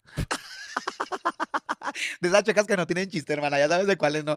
Como Ay, que conozco varias. todas así, o no que, sé. no ay, van- que no sabes si van o vienen. A huevo, la verdad. O sea, ni rica, ni sabrosa, ni nada. Pero el chico muy, perdón, el chico muy atractivo, hermana. O sea, el chico muy atractivo. Dios Dios y aparte, lo, pues me gustaba desde los 13 años, hermana. Lo esperaste. Lo esperé. ¿Ven lo que les dije? No son tontos, están sobres, están sobres, están midiendo, están como depredadores buscando. Imagínate hasta dónde empieza una a obsesionarse, porque yo me obsesioné con ese cabrón. O sea, me obsesioné a esa edad. O sea, de esas veces que ya pasó el tiempo, no sé por qué circunstancias, sí sé más o menos por dónde va la cosa, porque se empezó a enterar la familia de mi mamá que yo andaba con él, que salía con él. Entonces, eh, creo yo que un tío mío que en paz descanse fue el que le- le fue a reclamar Mira, sí tenía apoyo familiar, eso es bonito. Y le fue a decir que me dejara en paz, que era un menor de edad y, y todo eso. Eso, todo, estás este tío donde quiera que esté por Sí, defenderte. La verdad. Y él me decidió dejar. Y me dijo, ¿sabes qué? Ya no quiero que me busques, ya no quiero esto, me quiero evitar problemas con tu tío, yo no quiero problemas con nadie. Y ya se enteraron y esto. Y, y yo me quedé así, hermana. Pues yo lo buscaba y le rogaba, hermana. Tú de que te amo, no me importa lo que Y las hermana le marcaba su teléfono de su taller con el simple hecho de que me contestara y escuchar su voz. Le colgaba. Así. Y llegabas a tu cuarto sola. Después bien decepcionada y luego después iba y lo buscaba su taller de, de autoeléctrico y pasaba y con simple ver, verlo, con eso me conformaba. Sí, amor platónico, mi chiquita. Es horrible, es horrible. Por eso les digo que en la adolescencia dedíquense mejor a encontrarse ustedes, sepan lo que les gusta, lo que no les gusta, cuáles son sus límites, cuáles son sus fronteras. Conózcanse, dense esa oportunidad de conocerse y no saben, les va a ahorrar tanto dolor, les va a ahorrar tantos problemas, tantos corazones rotos. De verdad se los digo, se lo van a ahorrar. Entonces me metí más al, al alcoholismo, más a las drogas, porque era como que el, como que La salida del dolor de haber estado con alguien que pues, no se pudo. pones toda tu, todas tus ilusiones en, en, en- él. Yo dije, pues él me va a ayudar, y aparte había carencias económicas, casi no me gusta hablar de eso, pero pues no tiene nada de malo. Creo yo que si no hay carencias no creces, si no hay carencias no aprendes, y si no hay carencias no, no te superas en la vida. Creo yo que tenemos que carecer. carencias que no hayas pedido tú. Eso también es muy importante, porque si tú generas carencias completamente ficticias, no funciona. O sea, de verdad tienes que salir de algo real, ¿no? algo para poder buscar la manera de poder tenerlo, ¿no? ¡Qué perra! Bueno, yo pienso, sí, hermana, güey, no lo había pensado así, sí, es Sí, cierto. la verdad, porque imagínate si dices, en el- bueno, yo lo menos te puedo decir, yo carecí de unos zapatos, pues hoy me los compro, güey. O yo carecí el poder tener atención, pues hoy me la doy. O carecí el que me pusieran atención, pues hoy me la doy. O busca la manera, ¿no? Entonces, este, le di todo, hermana, mis ilusiones, todo lo puse ahí con él. Y pues imagínate, me mandó al Chile. Qué rico. Ay, no, hermana, bien feo. Ah, ya sé. Qué rico, ¿Cómo que cabrón. Pues sí, qué rico, pues sí, qué rico, pero no me hice sentir bien, cabrón. Sí, güey, neta la primera partida de ¿Tú corazón. edad- a qué edad te enamoraste por primera vez? Este ya es tu podcast. Ya, tú entrevístame. Yo no soy la invitada, tú eres No, la invitada. Pero, hermana, es que no te quiero contar porque le voy a decir que no dejo hablar porque así traen a los de otros podcasts. Ay, siempre qué que no dejan perra eres. Así siempre les critican porque no dejan hablar. Yo por eso, mira, toma, estoy escuchando. Por eso Fredo tiene que venir conmigo para que lo entrevistemos y ahí sí, mira, con todo cuéntanos. Quédate el podcast completo, cabrón. No, platícalo, pues quiero Ah, saber, bueno, sí, hermana. porque es una plática de amigas. Sí. Güey, yo creo que también como a los 17 por ahí. Pero era alguien de mi edad, güey. Y era un- el típico hetero que nunca aceptó. O sea, que nada más como que me picaba las costillas. Que me decía, Ajá. es que eres mi mejor amigo. Y yo, ah, sí, verguísima. Y luego después de que, es que quiero pasar más tiempo contigo. Y yo, "Ah, güey, obviamente yo estaba orinada. Decía, güey, este vato, de verdad, ni- o sea, le importa y quiere estar conmigo. Y me defiende de todos los otros pinches malhechores de la Claro, claro. escuela. Y una vez, eh, cuando iba a ser mi cumpleaños, yo de coquetilla le dije, eh, ¿qué me vas a arreglar de cumpleaños? Yo esperando que me dijera algo así bonito, una flor, un peluche, algo así. Güey, me dejó un beso. Dijo, te voy en el recreo en el baño de hombres. Y yo, pendeja, no, no. Me exfolié los codos, güey. Así Ah, lo amo. de que con pinche azúcar amargo. ¿Para que- Pues yo dije, para que me toque y me haga así, que diga, una mujer de verdad. Güey, yo me sentía de que iba a perder mi virginidad por un puto beso nomás. Porque nunca había pasado nada con alguien de mi mismo sexo. Pues ya me había besado morras y así. Pero eso iba a ser. Y aparte del, del amor verdadero, o sea, me iban a quitar la imagen de Fiona ogro a Fiona princesa. Claro. Y pues sí, lo vi, lo vi en el baño. Esperamos a que no viera nadie. Y nada, me hizo así. Cállate, los hocico. Me vine, yo creo. En serio. Yo creo que me hermana? vine, hermana. Y ya no lo has visto. No, hombre, está bien culero, ya está todo jete, todo Ay, ¿a poco tripón. con un- Creo que ahora tiene sí? un hijo regalo por allá, sepa la verga. Pero es que entonces era, era lo que había. Y como tú dijiste. Pero era tu mejor amigo. Sí, y como tú dijiste, uno está tan reprimido que apenas alguien habla bonito y ya dices, güey, me ama. O sea, uno está tan carente de amor que apenas te dan Claro. la migaja y dices, verguísima, es tipo el festín entero. Migajera, hermana, Migajera, hermana. migajera. ¿Alguien de aquí ha sido migajera? Y también habla del problema de los papás. O sea, suena muy tonto, pero si tú no sientes que ni siquiera tu propia tribu, papás, familiares, abuelos, abuelas, primos, primas, Si la misma familia no sientes que te está apoyando, no sientes que te puede apoyar, vas a buscarlo afuera. Y el problema es que afuera hay demasiadas personas rotas que van a manipular para conseguir lo que quieren. Digo, mejor para mí porque no- me da mucho más trabajo, ¿verdad? Que estén rotos, pero pues preferiría no, de verdad. Preferiría nada más dedicarme a YouTube y los chismes. Y lo sabes perfectamente. Migajera recoge amores. Mendiga hombre. Bendiga hombre. Ay, traes la terapia también, ¿verdad? De Te la- liberal. A doble A, cabrona. Te la vengo incluida, hermana, para que no vuelvas a caer en las garras de ningún No, mal hecho. pinches perros, ¿verdad? Pinches perros hocicones. Y luego, Y luego, hermana. hermana, pues empezaste a crecer. ¿Cómo lo superaste? ¿O con el tiempo? ¿Qué le dirías un consejo a todas las chiquillas que están así Fíjate sufriendo? que cuando pasó todo eso, eh, no lo responsabilizo a él, hermana, no. Yo te estoy compa- compartiendo mi vida, que es lo que yo, lo que yo viví, mis vivencias, que es lo que me- a mí me, me, me llevaban más a refugiarme en las drogas, porque yo empecé a drogarme más, me empecé a refugiar más en las drogas y en el alcohol. Ya no lo vi. Este, yo aclaro y reitero y ya dejo claro que no responsabilizo a nadie de mi vida, hermana. Yo soy responsable de lo que yo he hecho, eh, pero sí fue como que Fíjate que a mí la frase me, me refugié en las drogas no me gusta nadita, porque un refugio es un lugar donde te puedes sentir seguro, segura, y las drogas anestesian, no te hacen sentir seguro, segura, te hacen sentir anestesiado o anestesiada. Entonces, esta idea de que las drogas son un refugio, hay mucha gente que realmente lo cree. No, mis amores. Las drogas no son un refugio, las drogas son literalmente el anestésico para sentir que por un ratito tu vida es normal, cuando no es cierto. La vida que llevas es la vida normal, dolorosa, rota, jodida, como la de todos los seres humanos. El problema es que muchos y muchas hacen como que no les duele, pero no significa que no estén rotos también. Que A raíz de a raíz de ello, ¿no? O sea, a raíz de ello fue así como que me metí más en ese pinche mundo de las drogas y del alcohol y ya no lo vi y me reprimí más, hermana. Ahora me reprimí en cuestiones de relaciones, Mm. de tener relaciones hasta sexuales. Fíjate, o sea, Porque me va a doler, me van a partir el o corazón. exactamente. Tú sabes que uno pasa por esa etapa, hermana, donde empiezas a poner esas barreras de defensa, donde dices tú, no quiero que me vayan a lastimar nuevamente, no quiero que bueno, nuevamente me vayan a volver a utilizar, y empiezas a ponerte muchas, este, se puede decir, eh, muchas, como muchas barreras en ti, de que no detente o que soy la más perra. Qué interesante, ¿no? Mientras más barreras construyas, más te das cuenta que estás encarcelándote. O sea, la gente que dice, pongo todas estas barreras para protegerme, es como, pero acabas de estar, ya eres, ya estás encerrado, ya eres un prisionero de tus propios ideales, ya eres un prisionero o prisionera de tus propias ideologías, de tus propias estupideces mentales que has construido para disque protegerte de los demás y sin embargo, el hecho de que todos los días veas las mismas paredes frente a ti, solamente te demuestran que sigues atrapado o atrapada. Lo bonito, lo valiente, lo esperado, es que aprendas a romper todas esas paredes y vivir la vida entendiendo que va- te va a doler, pero mínimo, mínimo, vas a tener la fuerza y la resiliencia para soportar lo que tengas que soportar. Y lo que no puedas soportar, tendrás un grupo de apoyo en el que te puedas agarrar. Que para eso tenemos el grupo de apoyo que están aquí, adriansalama.com. A esa información te metes a la página y ahí dice grupo de autoapoyo, le das clic ahí y te lleva a Telegram. Ya somos más de 9000 personas gracias a ustedes, entonces please vayan ahí. Y si por alguna razón dices, oye, pero me perdí o, o este, o no encuentro o lo que sea, no te preocupes. WhatsApp, aquí abajo en la descripción del video tienes el WhatsApp para que sepas qué vamos a hacer. En Instagram estamos como Nos Mama el Chisme, o sea, el canal se llama hashtag Nos Mama el Chisme. Este, y en Telegram tenemos nuestro grupo también de pues, salamandras, ¿no? Literalmente es grupo de autoapoyo. Entonces, nunca hay excusas para decir es que no encuentro con quién juntarme. No, sí, sí, siempre hay. Siempre hay personas que queremos apoyar. Entonces, no estás solo, no estás sola, pero tienes que pedir ayuda. O que mejor voy a ser bien puta.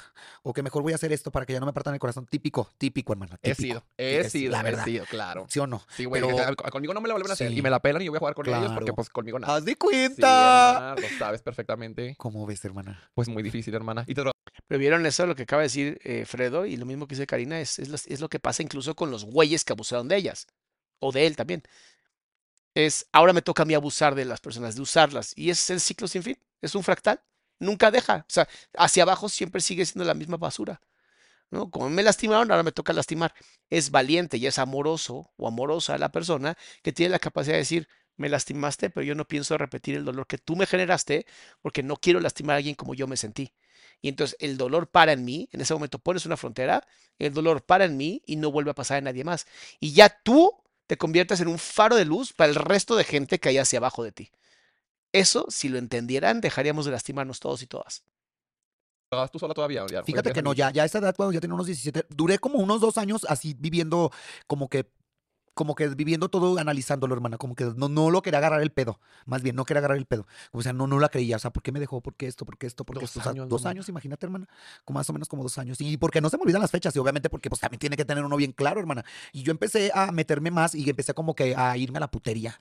Como que dije, no, chingue su madre, vámonos a la putería, ¿no? Lo que les dije, la contrafobia. No me aceptaban, aún así me rompieron el corazón, ahora me voy al otro lado, donde aunque me va a doler y me van a romper el corazón, mínimo, mínimo es bajo mis términos. Pero te siguen lastimando. Tus términos siguen siendo masoquistas. Itzel dice, por lo que pasé, siempre pienso que si fuera hombre, otra sería mi suerte. Veo también ellos están expuestos. Aún así, no me siento tan bien por ser mujer. Mi amor, deja de dividirte como mujer o hombre. Eres un ser completamente ilimitado. Es un ser mágico, universal, precioso, preciosa. Que hayas nacido con un cuerpo femenino o masculino solamente hace que tengas habilidades diferentes, pero no te hace diferente. No, es que soy mujer, bien por ti, soy hombre, bien por ti, o sea, y el chiste no es que por ser mujer o por ser hombre X, Y o Z, es qué hago con lo que hoy elegí, porque además elegimos nuestros cuerpos. ¿Qué hago con lo que yo elegí? ¿Cómo lo uso a mi favor? ¿Cómo lo uso en favor de la sociedad? ¿Cómo ayudo a otros a servir más? Mi querida Marce, mi amor, muchas gracias por tu tercer super chat. Muchísimas gracias por apoyarme, mi. Muchas, muchas gracias, de verdad. Empecé a vestirme de mujer. ¿Cómo fue la primera vez que te vestiste? Ay, no, emocionante, la verdad. ¿Sí? Sí, hermana. Es que pues, era lo que estaba destinado a hacer. Claro, porque desde niña, te lo, te lo estoy compartiendo ahorita, desde niña a mí me gustaba vestirme de niña. Este, entonces me visto de mujer como a los 17 años, este, con una amiga que se llama Nava, una siempre típica Jota ya grande, Sí, que siempre es la mamá de todas. ¿no? La, la, la, la típica donde, donde andes, siempre va a haber una Jota más grande que todas la conocen, que ya está bien quemada. La pobre Ah, Nava, ya está ya quemada. descanse mi hermana. También. Ya falleció mi hermana. Chupo faros, Chupo faros, mi hermana. Ah, Inri. Inri. Ay, eres, Ay, no. Ay, eres bien Le mando un amor eterno. A donde quiera que esté. Inri. Inri. Rip, rip, ¿no? Es Rip. que Rip es tipo el de Estados Unidos, pero Inri es la que dice arriba la, la A corona la de Cristo. Cristo. Sí, que no tiene nada que ver con descanse en paz. Inri, pues así también, Inri. Así nos llevamos, no crean que estamos burlando No, a la mujer, no, porque no, no. que, ay, qué mamona, no. Ey, después van a empezar de- Vale. Es que una hasta tiene que cuidar eso, hermana. Sí. Pero bueno, como tú ya no le verga, pues ya que Sí, que no, claro, a ver, ¿qué van a claro, claro, claro, nada, ¿verdad que no? No, pues aquí cuatro chicos amigos platicando. Ay, qué perra. Entonces, este. Te prestó ropa. Me prestó ropa, hermana. Le tuve que robar a mi mamá un brasier, la verdad. Le tuve que robar un brasier y unas blusitas que mi mamá tenía chiquitas. Este, y obviamente con un pantalón que le pedí una, a mi cuñada y unas zapatillas que ni me quedaban, hijo de su chingada madre, hermana, del 4, yo era del 5, o del 3 y yo era del 4 y medio, parece. Ay, no, hermana, Cira. Y como pinche pollo espinado. Sí, hermana, la verdad. Pues Pero te sentías Ay, y claro. Y luego bien rubia. ¡Ah! Imagínate, andaba bien buena, hermana, y bien prieta. No. No mames, bien rubia. Y me acuerdo que ese día me, me, me vistió mi amiga Nava en paz descanse y me llevó a un bar, al Galeón. Un bar de mala muerte, se puede decir, hermana. Este, donde va puros chacales y gente así. ¡Wow! ¡Qué buen lugar para empezar a experimentar tu ser y tu identidad! No mames. Pero qué interesante, ¿no? Porque es un lugar donde la gente está tan rota que no te va a pelar. ¿Sabes? Como de, "Ay, sabes lo que tengas que hacer. Qué ameno. Este, sí, muy, muy mono. Entonces me lleva a ese bar y, y me, nos sentamos con un señor ya grande y nos empezó a disparar cervezas el señor. Y yo sentada en sus piernas como puta, yo así bien perra, bien chiquilla, no me importó nada. Y, y bien padre, fíjate, eh, cuando me empecé a vestir de mujer, como que me sentí liberada. Porque es lo que liberada. una mujer. Y Sí, soporten ahí. Sí, la verdad, me sentí liberada. Entonces, Es con lo que se identifica. Es que todo está en el lenguaje. Todo está en el lenguaje. No es que es una mujer, no es que es un hombre, es un ser humano que se quiere ver lo que siempre les digo en mi canal. Yo voy a defender hasta la muerte la libertad de expresión. Y la libertad de expresión no solamente es verbal, también es corporal. Y si la libertad de expresión es me quiero vestir como mujer para ser tratado como una mujer, yo soy libre de hacerlo. Y lo único que tenemos que tener es respeto, ¿no? Oye, pero es que no me cae bien. No le hables. Pon un límite. No quiero hablar contigo. Se vale. Mi querida Itzel, ¿cómo estás, mamá latina? Qué gusto que hayan apoyado al canal las dos. Muchas, muchas gracias. pues como que altas y bajas en mi vida, hermana. Después de ese amor, ya no tuve o- amoríos más hasta después, cuando volví a meterme otra vez con otro chico. Siempre nos gustan los. Este era hetero. Era hetero, tenía novia. Tenía novia. Fuiste la casa Fui chica. la casa chica. La mientras no estoy. Todas hemos ido a la casa chica y lo saben perfectamente. La traga cuando hay.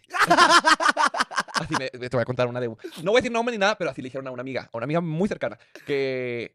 Repito, yo no lo dije, nomás estoy contando la historia para que te rías de la frase que le dijeron. Porque una amiga muy cercana, pues también era la, caja, la casa chica, y le dijo a la novia: Nada más sale la señora de la casa y las muchachas juegan a ponerse las joyas. ¡Qué perra! Perra. Y mi No, amiga le dijo: Pues sí, la muchacha, pero con el marido perra. Y Ándele. cabum de los pelos. Pero sí, güey, todas hemos ido porque una Tú sí- piensa tú otra sí vez. has sido la otra hermana. No puedo decir, hermana. Ay, ¿por qué? Porque yo toda mi, toda mi reputación de redes sociales es de respetar las relaciones Yo a Fredo lo conocí, creo que por TikTok, donde estaba contando el desmadre de un güey en un gimnasio. Y me clavé en su chisme. Me quedé como semanas escuchando el chisme de qué había pasado y al final la tipa lo conoce. No, fue increíble, fue muy divertido. Pero de verdad nunca sean la otra, ni el otro, por favor. De verdad. El, el amor está en el tiempo que puedes dar a otra persona. Y si tú nada más eres como a veces, te están dando migajas. Ajenas, pero sí, sí lo fui, la neta. Pues qué, es güey? que Porque yo también la respeto ahorita. Ajá, porque estábamos pendejas y no sabíamos. Claro. Y aparte, güey, porque como lo que decíamos, nos conformamos con pura pinche migaja. Hicimos, este vato, güey, me da atención de 0 a 10, 1, pero todos los demás me dan 0, pues, güey, ya es un chingo. Entonces, obviamente, le voy a hacer Claro. caso. Y la típica que es que estoy con ella por compromiso, no me gusta, ya la voy a dejar, y tú ahí de pendeja esperando. Sí, la verdad, sí. Pues tuve que tener tener esa relación con este güey. Y lo conocí cuando me juntaba con unos amigos allá para, este, bueno, en una colonia por allá por León. Este, y eran puros chacales, hermana. Ya sabes que a mí me encantaban los chacales, andar con chacales y todos esos escándalos. Entonces lo empiezo a ver y me empezó a gustar. Fíjense qué interesante que eso ya lo he escuchado mucho, incluso en terapia, de este gusto por los chacales. Y chacal es otra, otra palabra más que decir personas que de verdad no les importa hacer lo que quieren con la vida y lo que les gusta es la personalidad de esa persona, ¿sabes? Es como, ama- amo tu personalidad, amo que no te importa, amo que incluso sabiendo que la gente te ve con repugnancia, te vale madres. O sea, eso es lo que me atrae. ¿Por qué? Porque dentro yo quiero ser así. Por dentro yo quiero que también me valga más lo que diga la gente, pero no lo he logrado. Entonces quiero aprenderle al chacal para entonces yo hacerlo también. Es como interiorizarlo. Y yo dije, qué guapo, y me empecé a echar ojitos y así, ¿no? Y pues yo me- recién salida del horno, hermana, me empezaba a vestir de mujer. O sea, no estaba tan correteada. Todavía no me metía al talón, o sea, no me metía a, a la prostitución porque también me dediqué a la prostitución. Ahorita llegaremos a esa historia. Todas las chicas de la comunidad trans parece que tienen que pasar por eso. Volvemos a lo mismo que decía Kenia Cuevas en mi podcast. Véanlo, por favor, vean el podcast que tengo con Kenia Cuevas porque es una joya. Pero al no tener oportunidades, a la gente ser tan violenta, a la gente tener tanto miedo a personas que son diferentes, ah, se acaban las oportunidades. ¿Y qué te queda? Lo ilegal. Tan hermosa. Todavía estoy en mil eróticos. ¿A, a cómo? Ah, como 1500. A ver, Pago por pre- pago pre- por prepago. Prepago, trato de prepago. novios, viajes Sí, acompañantes, Claro, cenas, todo. todo lo que se Cenas ofrezca. familiares también. Posadas, ponla con la burro. Ay, yo bien perra. La lotería no con Ah, te huevo, rentas. posadas también para la lotería también y para lo que sea. Yo lo que mientras, mientras sea dinero, lo que caiga, dice la otra. Ay, ni modérrimo. A huevo. Entonces, Y este. estaba recién salida de recién así de hermana, chi, pues sí. Dijo, quiero estrenar la Y inversión. pues el viejo que me empezó a aventar el perro y empezamos a hacernos novios a escondidas. Él me decía que me quería, yo lo quería. Después de que estaba con su novia y o sea, terminaba con su novia, iba ahí conmigo. Y fue así, duramos así un rato, un rato así, Y tú, teniendo- o sea, tú decías, ¿va a dejar a la novia? O decías, no, me vale madre con que de repente lo tenga. pues una migajera, hermana, no le importa nada. Mientras te den tiempo, la migaja de tiempo, la verdad. La verdad. O sea, viéndolo de una manera, bueno, dijera Vean todo el miedo que existe a estar con ella misma, el miedo a conocerse y aprenderse, que mientras haya migajas de tiempo y un poquito de amor es suficiente para que literalmente me entregue y entregue mi corazón, sin saber que la otra persona pues simplemente está usando. Entonces, estos son los temas que son importantes visibilizar, porque no solamente le pasa a personas de la comunidad LGBT, le pasa de verdad a todos los seres humanos. Todos los seres humanos estamos en este proceso igualito. Apenas me dan amor, entonces ya me siento completamente entregado. Apenas me dan un regalo, entonces siento que tengo que dar dos. O sea, no sabemos recibir. Y es estúpido porque de bebés es lo único que sabemos hacer. O sea, debería ser el aprendizaje más importante en nuestra vida y no lo sabemos. Yo, fueras lista, fueras loba, completa en austera, tuvieras una casa, tuvieras una cuenta de banco, algo, nada. Entonces, pues una es pendeja, La- hermana. una pendeja, toda pinche morra recién hecha, con carencias, dice, pues es lo que hay. Es- fui, Chiquilla, yo fui, yo también, yo también exacto. fui, dice, güey, este vato, pues mínimo me compré un lonche, pues Claro. ganancia. y unos tacos al pastor y una coca, vea. ya, güey, ya con eso es ganancia. Sí, hermano, la verdad. Y Sí. con eso me conformaba. Yo decía, no, pues, ¿qué tiene? No tiene nada de malo.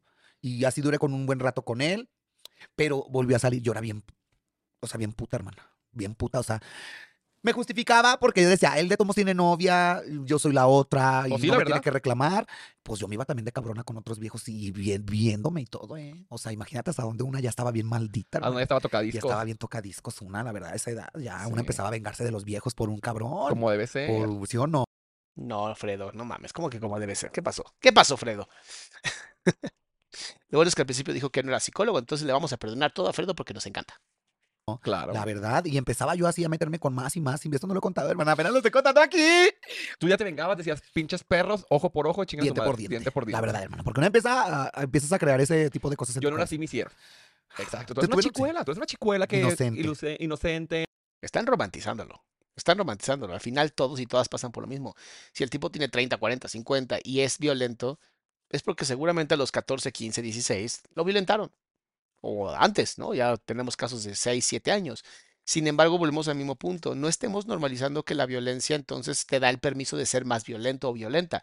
La violencia te da el permiso de decir, quiero seguir multiplicando la violencia o me voy a permitir ahora yo también como relajarme y decir, se acaba, conmigo se acaba. Yo le pongo un freno a esta violencia, no la voy a repetir.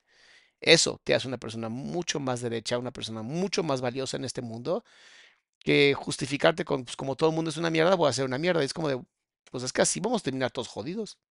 Así, coqueta, audaz. Extrovertida. No, sí, empecé a meterme en ese pedo de las venganzas, hermana. Y era dulce la venganza, o mataba el alma y la envenenaba. Pues fue, fue, fue fea, fue fea, ¿Sí? la verdad. Sí, fue fea. Y él no te reclamaba porque te veía con otros No, viejos. pues con qué cara me reclamaba si él tenía novia. Ay, ay, sinvergüenzas, claro que sí que le reclaman al amante. Si No. usted es la amante y todavía es su vato y tiene novia, le reclama, es una pendeja. Pues Aparte, amante es aman- pendeja. Pero aparte, mira, ahora sí ya estamos en otro lado de la moneda. Como lo estabas diciendo ahorita hace rato, hermana. Ya estamos en otra parte. Fuimos, claro, pero ya vivimos, aprendimos de eso. Entonces hoy sí te puedo decir que yo ya no sería la otra. Jamás. Ya no. Antes disfrutaba ser la amante, disfrutaba ser la otra, te empoderabas, te sentías la perra, te sentías completa y te sentías inalcanzable. Pero no, no había como que una como que algo eh, abierto así en tu mente como para decir, no mames, eres la migajera, la, la que le dan las obras de tiempo. de- ¿m? La cobarde, la que no se ama, la que sabiendo que hay otra persona, ahí está. Porque además, si tienes el pensamiento de que algún día lo va a dejar por mí, es como de, ay, bebé, chiquita, hermosa, dejemos de creer el amor romántico, va, es el más tóxico que existe. Cariño, de amor. La coge cuando la hay. coge cuando hay. Y no hay nada peor que coger cuando hay. Sí, vea. La neta, el cariño como quiera. La que escogen y no la que escoge. Sí, a exacto, huevo. exacto. ¿Y con cuántos le ponías el cuerno? ¿Con cuántos te Con vengabas? todos, Con todos. con O todos sea, sí que se me cruzaban. disculpen ahí la palabra y este es un podcast diferente porque yo a mis invitadas siempre las trato con pincitas porque son sensiblecitas, pero a mí niñas hay confianza, entonces le voy a preguntar lo siguiente. Eras muy puta, Sí, muy puta. muy puta, Muy puta. putísima. Putísima. Me encantó todo. Contratada. Contratada, que salgan los Contratada, pásale los 1500. ¿eh? Sí, hermana, bien puta. Pero porque querías. Porque quería. Y aparte también, hermana, pues ya cuando te lastiman una vez dices tú, pues véngase con todos los que caigan. Chingue su madre. Vámonos con todos. Y empecé a meterme con uno y con otro, con otro. Total. Y ya te gustaba el sexo porque el primero no, al principio no, te gustó. No, hermana. Todavía no. Todavía no. Es que tú, tú querías el amor, no querías el No, físico. sí me gustaba el sexo, pero no con las personas que yo quería. Que decía querer, porque cuando quieres no lastimas Ah. ni dañas. O sea, la verdad, hermana, que decía querer, que decía que yo quería. Pero con él no, no tener relaciones sexuales. Pero con los demás sí. Mm. O sea, imagínate con el novio, con el amante no le quería dar las nalgas y con los otros que no era nada de mí sí les daba las nalgas. Interesante, ¿no? Porque de cierta manera es una forma también de demostrar que su cuerpo es solamente eso, es un cuerpo. Y lo que ella realmente creo que quería entregar, pues una opinión solamente personal, es el corazón, ¿no? Es contigo puedo entregar el corazón, el culo, cualquiera, ¿no? Pero el corazón está muy interesante porque es una, es una sensación de separación completa. Dice, soy, soy nueva aquí, das consultas en línea, sí, mi vida. Aquí la página, esta página que ves aquí, adriansarama.com, no es nada más de, de así de, ah, qué bonito se ve. Doy consultas, doy retiros, tengo un grupo de autoapoyo precioso donde maravillosas personas están apoyándonos y apoyándose todo el tiempo. Entonces, sí, de verdad, aquí en la página vas a encontrar todo. Mis libros, mi podcast, todo está en esta página. Y con nosotros sí disfrutaba, pero cuando había una relación así como de pareja, no. Como que sí quedó muy, mar- quedó muy marcada esa edad, o tenía muy marcada mm, todo muy presente, lo que pues hermana, 17 años, no había pasado mucho tiempo. Entonces empecé a crear, a meterme en ese pedo de la putería y, y como que empecé mejor ya, el viejo se casó, lloré cuando se casó, este... Con la novia. Con la novia. Mándale un saludo. Saludos, amor. ¡Ah! No, a la, a la esposa. Ay, ahora- señora, buenas noches. señora, ¿verdad? Señora, ya señora, señora, buenas noches. Señora, una buenas disculpa de noches. antemano a quien corresponda. A huevo. Estaba chiquilla, no sabía lo que hacía. Se La te va- verdad. Te va a estar viendo, va a Sí, estar cuánto. hermana. Ay, no sé. Tiene una palabra bella. No, pues que lo aproveché, que él disfrute su vida. Y que Dios los bendiga. Que Dios los bendiga. a Que los lo dos. que unió Dios no Porque lo me separe el hombre. Es que después me buscó. Él. Me tiene poquito que me buscó. ¡Ay, hermana! Lo que me encanta es que de verdad están contando el chisme como si estuvieran estas dos tomando en un bar, pasándole increíble, ¿no? Es de verdad la, la apertura que logra Fredo en los invitados es impresionante. Tú dijiste, voy a contar todo. Claro, no tiene nada de malo. Tiene poquito que me mandó un mensaje por Messenger y me dijo, eh, ¿cómo estás, mi amor? Vámonos a coger. Por Messenger. Y ahora la esposa, ah, a ver, hijo de tu pinche mozo, chica, tu puto Messenger, cabrón. Casado. Casado ya. ¿Y tú qué pensaste? Yo no le contesté. Más perra todavía, ni siquiera fue un no. permiso, no. Fue no le no. contesté, hermana. No, pues ¿para qué, hermana? El que no comió cuando estaba el plato servido, ahora que está en el refri, menos. Menos, claro. Menos. Menos, hermanito. Y me acabo de sacar esa frase del culo. Para que vean que aquí Pablo Coelho chinga su madre. Ay, eres bien Quiero que le hagan una imagen así de que la frase y mi foto, nuestra foto negra así. Ah, huevo. Claro, muchas estamos- Acabo de sacar esa foto de esa frase del culo. Es la verdad, la acabo de inventar. Sí, en serio, la que Sí, no se me que. olvidó. La que no come cuando está servido, cuando está en el refri, menos. A Y tú huevo. la complementaste porque estamos conectadas. Es lo que ustedes no Sí, entienden, perros. Y Ay, luego, no. hermana, Y luego pues ya se casó y otro dolor. se casó y lloré. Tú no querías ir a impedir la boda. dime la Ay, verdad. hermana, no. Dime Pero sí quería que me invitara. Qué interesante, ¿no? No quería la boda, pero sí quería ser invitada como una forma de mínimo piensas en mí. Vean qué interesante. Quiero ocupar aunque sea un espacio en tu corazón. No me importa si es todo, pero es un espacio. Y eso son migajas. Mis amores, consíganse uno o una que les entregue todo el corazoncito. No tiene que ser una parte. Para bailar, la última Sí muñeca. quería que me invitara, hermana. No, después de eso hubo un baile. Espere, bueno, es que esas cosas, este, hubo un baile y después de que se casó me sacó a bailar y todo, o sea, normal. O sea, y bailamos y todo eso, ¿no? Eh, pero ya después lo dejé de ver, lo dejé de ver y me volvió a buscar hace poquito, hace tiempo y como dices tú, me mandó mensaje y todo eso, total, ya no le hice caso ni nada. Este, después de ahí, duré un buen tiempo sin pareja. Duré un buen tiempo sin pareja. Una necesita encontrarse a sí misma. Sí, duré un buen, tiempo, un buen tiempo sin pareja. Este, pues yo no me encontraba, hermana, porque yo conforme más pasaba el tiempo, más me metía el desmadre. Es muy difícil encontrarte si te la vives todo el tiempo eh, en anestesia de fiestas, anestesia de bailes, anestesia de drogas, anestesia de alcohol. Si te estás anestesiando no te vas a encontrar, es imposible. Y para encontrarte primero tienes que preguntarte qué quiero. ¿Para qué estoy aquí? ¿Qué me gusta? ¿Qué no me gusta? O sea, es todo un tema. Estoy, ya estoy construyendo un cursito ahí online justamente de autoestima porque sí creo que es algo que deberíamos de aprender todas y todos. O sea, y la escuela no te lo va a enseñar. O sea, por más que digan que dan educación emocional, no es cierto. Mi querida Tocaya dice, excelente 2024, me encanta tu canal. Muchas gracias, mi amor. Me apoyan muchísimo cuando ustedes ponen like. Pero entre el desmadre y el cotorreo tuve amoríos, como todo, ¿no? Tuve parejillas. Pero de risa, de broma. Sí, sí, sí, sí, sí. Después de ahí, eh, Es otra cosa que me llama la atención. Están tan lastimados con el amor que las parejas de broma no existen. No existen las parejas de broma. O entras en una relación o no entras en una relación. Todo lo demás es un juego y es un juego bien violento, porque es un juego de uso emocional, es un juego donde la moneda están las emociones. Y por desgracia las emociones, a diferencia del pensamiento racional, no son congruentes. Las emociones son y existen y son programas y ahí están. Y de no manejarse bien, se pueden enganchar a memorias que luego no podemos quitar y cuesta un trabajo en terapia literalmente separar la memoria del pensamiento. O sea, la emoción se complica. Entonces, si estás en una relación solamente por jugar o por el chacoteo o por la diversión, estás violentando. Yo sé que no lo haces a propósito, te lo juro que lo entiendo, pero estás violentando. Es como los toros, ¿no? Ay, los toros son un juego. Pregúntenle al toro. me, conseguía otro güey. Este era un ingeniero, ingeniero de producción, pero bien pedo, hermana. O sea, bien pedo el güey. Este, me enredó en una fábrica de zapatos, yo bien ilusionada, ya sabes, inventada. Ay, yo tengo el ingeniero, guacuacuá y la chingada. Ay, hermana, después bien borracho, tirado ahí por mi casa, este, buscándome. Karina, te amo, Sí, sal. hermana, no sal, mames. culera. Y tú, no, no voy a salir. "Que salgas, hija de puta. Ok, ya voy, mi amor. Sí, hermana, la verdad. Y ya con él fue así como que nada más una relación fugaz. Una relación fugaz. Después de esa relación, este, bueno, te estoy contando de relaciones. Tú Sí, dime sí, si primero, y que- ahorita vamos a regresar a los, sí, a los trucos. a los trucos y los dulces. Y los dulces. Entonces, eh, después de ahí, ay, no si te llegó a pasar a ti. Yo fíjate que a mí me gustaba bien harto un güey en una fábrica de zapato que se llama Gustavo. De esos güeyes que heteros que te gustan, hermanas, que le regalas cositas. Que si la que decía, cartita. "Ah, ándale, le escribí una carta. Le escribí una carta. Si me estás viendo, aún te extraño. Ah, Ay, qué verdad. Ah, recítasela a bueno. capela. No, pues le- yo le, me acuerdo de lo que le escribí ver, porque ver, le dije que me gustaba mucho, que él pensaba mucho en él, que yo sabía que a él no le gustaban las chicas como yo, porque ya me vestía de mujer yo. Ay, cosita, me gustas un chingón que yo sé que no te gusto. ¿Cómo sabes? ¿Cómo puedes leer la mente? Dejen de leer la mente a otras personas. Eh, No sabía que le gustaban las trans, este, pero que me gustaba mucho, que, y todas y cosas así, pero pues, porque ya le iban a cambiar de, de planta. Entonces ya no lo iba a ver, hermana.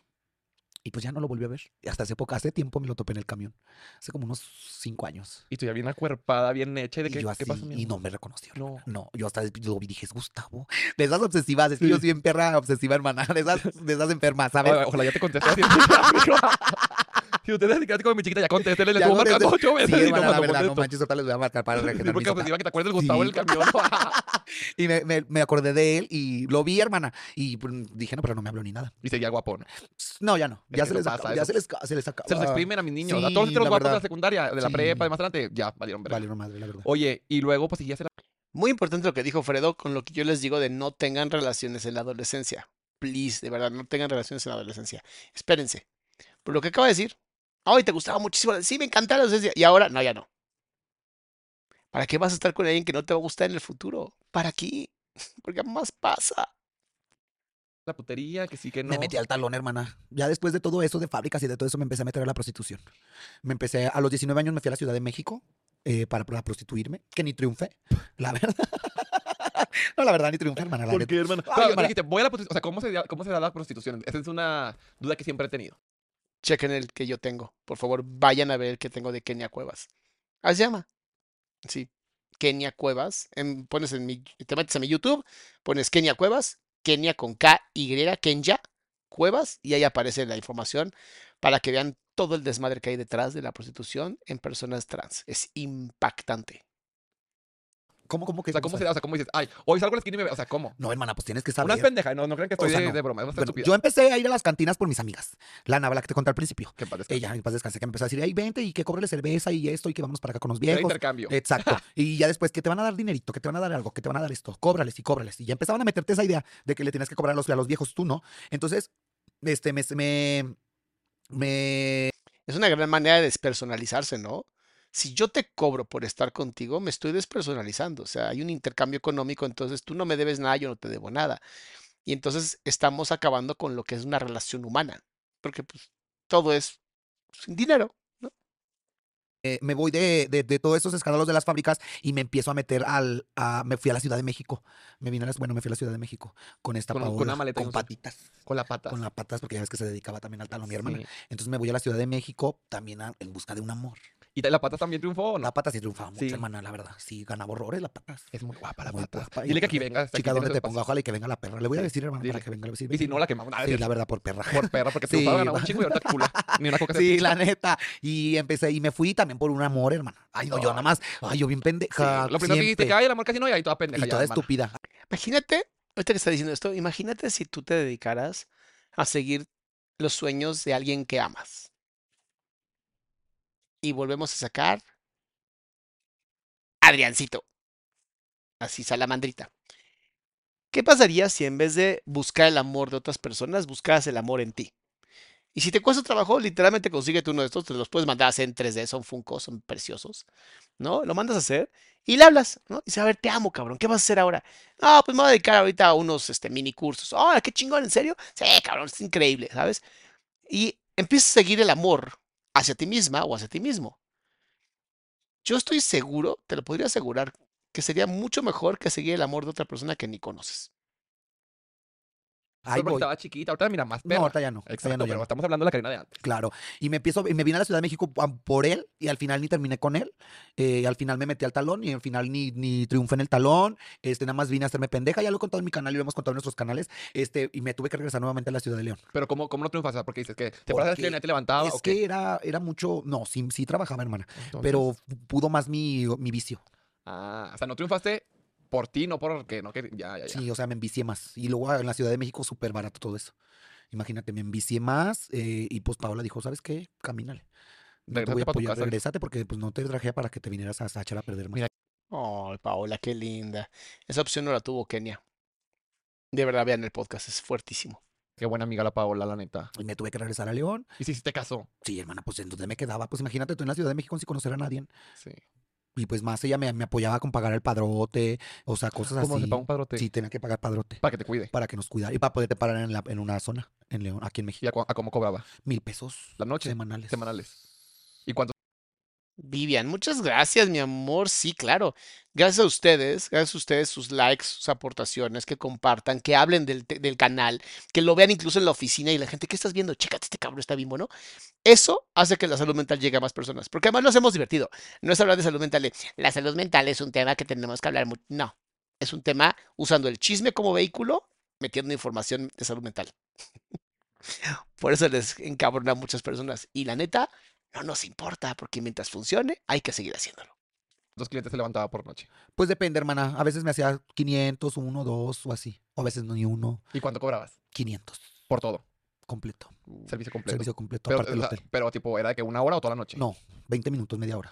Ah, no más. Claro, Verguísima, hermana. no aguantaban sí, mucho con, la, con no. la cadera. Con el cuerpazo ahí rápidamente. No sé cuándo te encuerabas, se venían. Ay, tú- claro. Tampoco hay que romantizar la prostitución. Es, mu- es la prostitución es de las cosas más horribles que tenemos los seres humanos.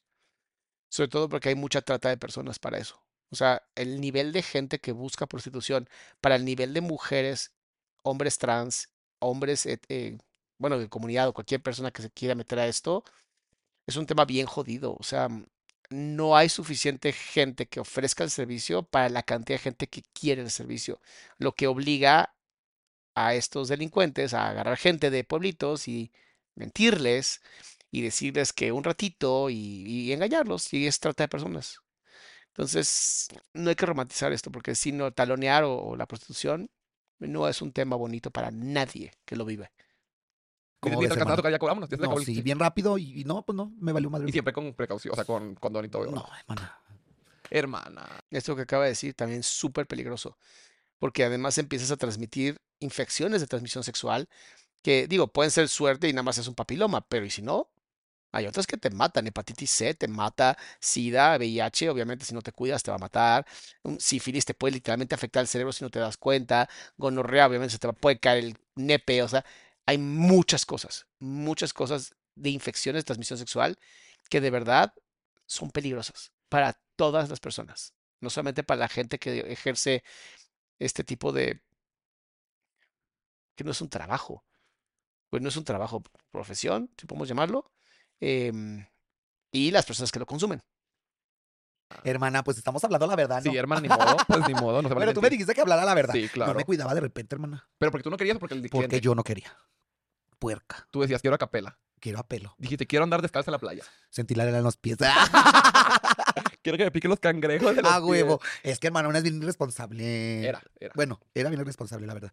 Ay, la hermana, neta. Es que viajo, hermana. Te cuento todo esto y estoy viajando así como que estoy viviendo la, la, el, el pasado. No me vas a empezar a cobrar, culera. que te equivoques y que hace 20 minutos 500. Ay, eres bien perra. Se cobra por adelantado, Fredo. Hermana. Ay, no. Entonces te regresaste. Y la pata se quedó acá. La pata se quedó aquí en Ciudad de México, claro, en Perra. Y yo me regresé y ya después de ahí eh, pasó todo esto de, lo- de los viejos, este, y Ya, ya no le dabas a la putería. ya no le daba la putería de vez en cuando. De vez en cuando en León. De vez en cuando me iba a las esquinas. Allá hay una López Mateos, López Mateos y ahí es donde está esta, las Torres Gemelas, en la plan de San Luis, ahí por la central camionera, me paraba de vez en perra cuando. las torres todo. gemelas. No se Sí, cayeron hermana, esas hace no, esas tiempo. no, perra, en Nueva York tenía unas, pero nosotros aquí, en- bueno, allá en León tenemos Torres Gemelas. Qué mamona. quédate fría, perra. Y esas no se caen con Y esas nada. no se caen con nada. Me encantó Muy la capital la de la verdad. piel. De Y- Moroleón y todos los sí. trucos. Y luego ya después de ahí, hermana, eh, empecé a meterme al talón y todo eso ya. Pero en tu casa ya no sabías. o sea, ¿Qué momento te, te distanciaste de tu familia? yo me distancié de mi muy familia. pendeja con sí, la historia, lo ya. sabes perfectamente. Pero yo, como toda una experta, entrevistadora. Ya, ya, volví- ya quitando de un lado ya. Me encanta cómo se está. Este teléfono también es, es parte ya de su cuerpo. Ya literalmente los teléfonos son como si fueran nuestro segundo brazo, tercer brazo. Y eso es algo muy interesante porque el teléfono constantemente lo va moviendo de lugar. Y cuando va a hablar de temas que le duelen, mete el teléfono en sus genitales como una, una forma de protegerse con algo que pues no se ve mal. Lo pongo aquí abajo y es como de, pues, ¿a quién le va a molestar, no? Versus el meter la mano, que es una forma un poquito más clara de decir, neta, me incomoda. A los, a los, a los Sí, mayates. ahorita volveremos con ello, pero también, Sí. ¿en qué momento ya pues tú andabas tan divertida? A la edad de los, a la esa edad, hermana, a los 17 Pero ya no estabas en tu casa. No, me salía de mi casa, hermana, no llegaba a veces. Duraba un día, dos días sin llegar a mi casa. ¿Y ellos sabían que ya te vestías o no? Mis papás sí, ¿Sí? se daban cuenta. Pero yo me tenía que vestir a escondidas. Primero lo tenías que vest- vest- vestirme a escondidas, hermano. Y ya después de ahí, este, mis papás se fueron enterando. Mi querida Ana Mendoza, me encanta cómo siempre apoyas este canal regalando membresías. Muchas, muchas gracias, mi amor, porque además estamos haciendo una dinámica a veces en el canal donde eh, solamente ponemos preguntas para que las, o sea, contesto preguntas solamente las personas que son miembros del canal. Entonces, si quieres poder participar en todo esto, entra al canal, hazte miembro, miem- eh, si hazte miembro, es súper sencillo. Llevar a costa 9 pesos. 9 pesos al mes es nada para poder tener un momento donde tienes videos que salen primero para ti, cuando no son en vivos, los videos salen primero para ti. Y después eh, tenemos esta dinámica de preguntas que hacemos, eh, pues bonito, ¿no? Platicar con ustedes y bueno, contestar muchas cosas. Pero ya hasta después de tiempo. ¿Cómo ves? Y soportaron, ni modo. Sí, hermana, pero Pero- sí me empecé, a- yo muy chica, fíjate, me empecé como que a despegar de mi familia. Empecé como que a alejarme mucho de todo, la verdad. ¿Y crees que haya sido por las drogas, por la putería, porque eres este, una chica trans o porque Por era las drogas. por las drogas? Por las drogas. Que sí, güey, ese vicio no. No lo hagan, de verdad, no lo hagan. Sí, ese pinche vicio te arruina todo, güey. Tanto acá como emocionalmente, güey. Porque ya no estás en la realidad y luego vuelves a tu realidad y todo te caga el palo y también químicamente te chinga por acá. Sí, la verdad, sí. Sí, empecé a distanciarme de mi familia mucho, hermana. Empecé a salirme, a vagar, a quedarme en casa de amigas, a que no me importara nada, a que si mi mamá me regañaba, ignorarla, si mi papá me decía algo, también ignorarlo. Empecé como que a meterme más en mi mundo eh, y empecé en el desmadre, en el desmadre y se fue pasando el tiempo, hermana, y duré, bueno, a mi vida, 14 años de mi vida en las drogas. ¡Wow! Es un montón de tiempo. No mames, ni la primaria duraste Ni la tanto. primaria duré ni en una, hermana, ni en una profesión. La verdad, 14 años de mi vida echados a perder, no. Pero Pues no puedes echar a perder tu vida realmente como tal, pero tomando pésimas decisiones, sí. O sea, hay que aceptarlo también. sí aprendiste. aprendí. Pero si no, si tú no hubieras sido muy perra, te quedas ahí, güey. Claro, hermana. No mames. ¿Y cómo empezaste a salir? Porque me anexaron. Dijeron, acompañas a una función de cine y pum, la sorpresa. sí, no, sí pasa, hermana. Sí, eh. Sí muchas veces pasa, ven en TikTok sí que de repente pasa. que llegan. "Bien, Vamos a casa de tu tía y de repente, pum, era el anexo. Sí, o, que, o, o, o habían llegado ahí en el grupo que decían, es que me dijeron que íbamos a venir a una fiesta. Qué Ay, no, no, pues, pues, la familia No, quiere pues, ayudarte, ya- hermana. Claro, ya no sabes qué hacer. y así, ¿cómo te la aplicaron? Dime la verdad. No, a mí me la aplicaron a la brava. Es que fue una cosa muy fuerte, hermana. Cuando pasó todo eso, porque me llevó la patrulla, hice un escándalo en la casa de mis papás, este, porque ella andaba bien metida en la droga, ella andaba haciendo cosas fuertes, ya andaba, este, pues bien alucinada, ya andaba como que muy, como que, mm, ¿cómo te explico? Muy a la defensiva con mi familia. Uno cuando se empieza a drogar están, piensa que todos están en su contra, piensa que la gente lo quiere ver mal, que hasta la propia familia quiere perjudicarte cuando la verdad la que perjudica es una. Pues es que imagínate, ya estás tan adentro de tu dolor que ya lo único que ves es dolor afuera. Pero es porque estás tan metido o metida en tu dolor que lo que crees que está afuera sigue siendo tu propio dolor. Y por eso tratamos de salir a través de la violencia sin darnos cuenta que nos estamos siguiendo violentando a nosotros y nosotras. Es un tema muy complicado porque es un ciclo, es un ciclo completo de dolor que no termina hasta que te atreves a decir se acabó y en mí frena todo esto. Pero se requiere mucha valentía emocional, se requiere un soportar fuerte que de verdad no cualquiera tiene y está bien. O sea, tampoco sean violentos con ustedes por no poder ahora. Lo importante es in- lo in- intentarlo, lo importante es seguir, lo importante es no parar. Eso sí es importante. Claro. uno perjudica a la familia por su manera de vivir en las drogas. Entonces me llevaron a Cepol eh, antes de que me anexaran. ¿Qué es Cepol? Este, es una cárcel, la cárcel. Porque me puse bien intensa. Y ya se contó que no, nena, me va a tocar Sí, hocico. dije, esa perra. y yo que, es la prueba de fuego. Como le hacían Ana, y sí, viste que ¿a así la hacían cuando la de RBD, que era bulímica o algo así, tenía una enfermedad de trastorno y, la, y en la tele le llevaban co- la comida para que se la comiera enfrente de todo. ¿A poco? Bien culeras. Y fue a marcha para fíjate. Mm. Sakurita Moon, muchas gracias por regalar 10 membresías. Y sí, lo que está diciendo Fredo, yo ya lo hablé. eh, cuando hicimos todo, tuvimos un especial de RBD y hablamos de ese tema. Y eh, Omar Chaparro sí le pidió disculpas después a esta Anaí por eso. Al final, pues las mierdas fueron los productores, que fueron los que dijeron vamos a hacer esto para mostrar, ¿no? Y joderla. Porque al final siempre va a haber odio, siempre va a haber encabronamiento y estas partes de, pues, de muchos productores de, pues, como no pudieron, entonces ahora quieren joder a los que sí pudieron. Versus otros maravillosos productores que sí se dedican a sacar lo mejor de los, pues, de los artistas. ¿A poco sí, hermana? Todavía que se vestía de mesero. Ay, no, qué feo. ¿Cómo ves, hermana? Oye, pero, te- o sea, te pusiste agresiva con tu familia y te llevaron a la cárcel. Me llevaron a la cárcel. Eso no lo he contado, ¿eh?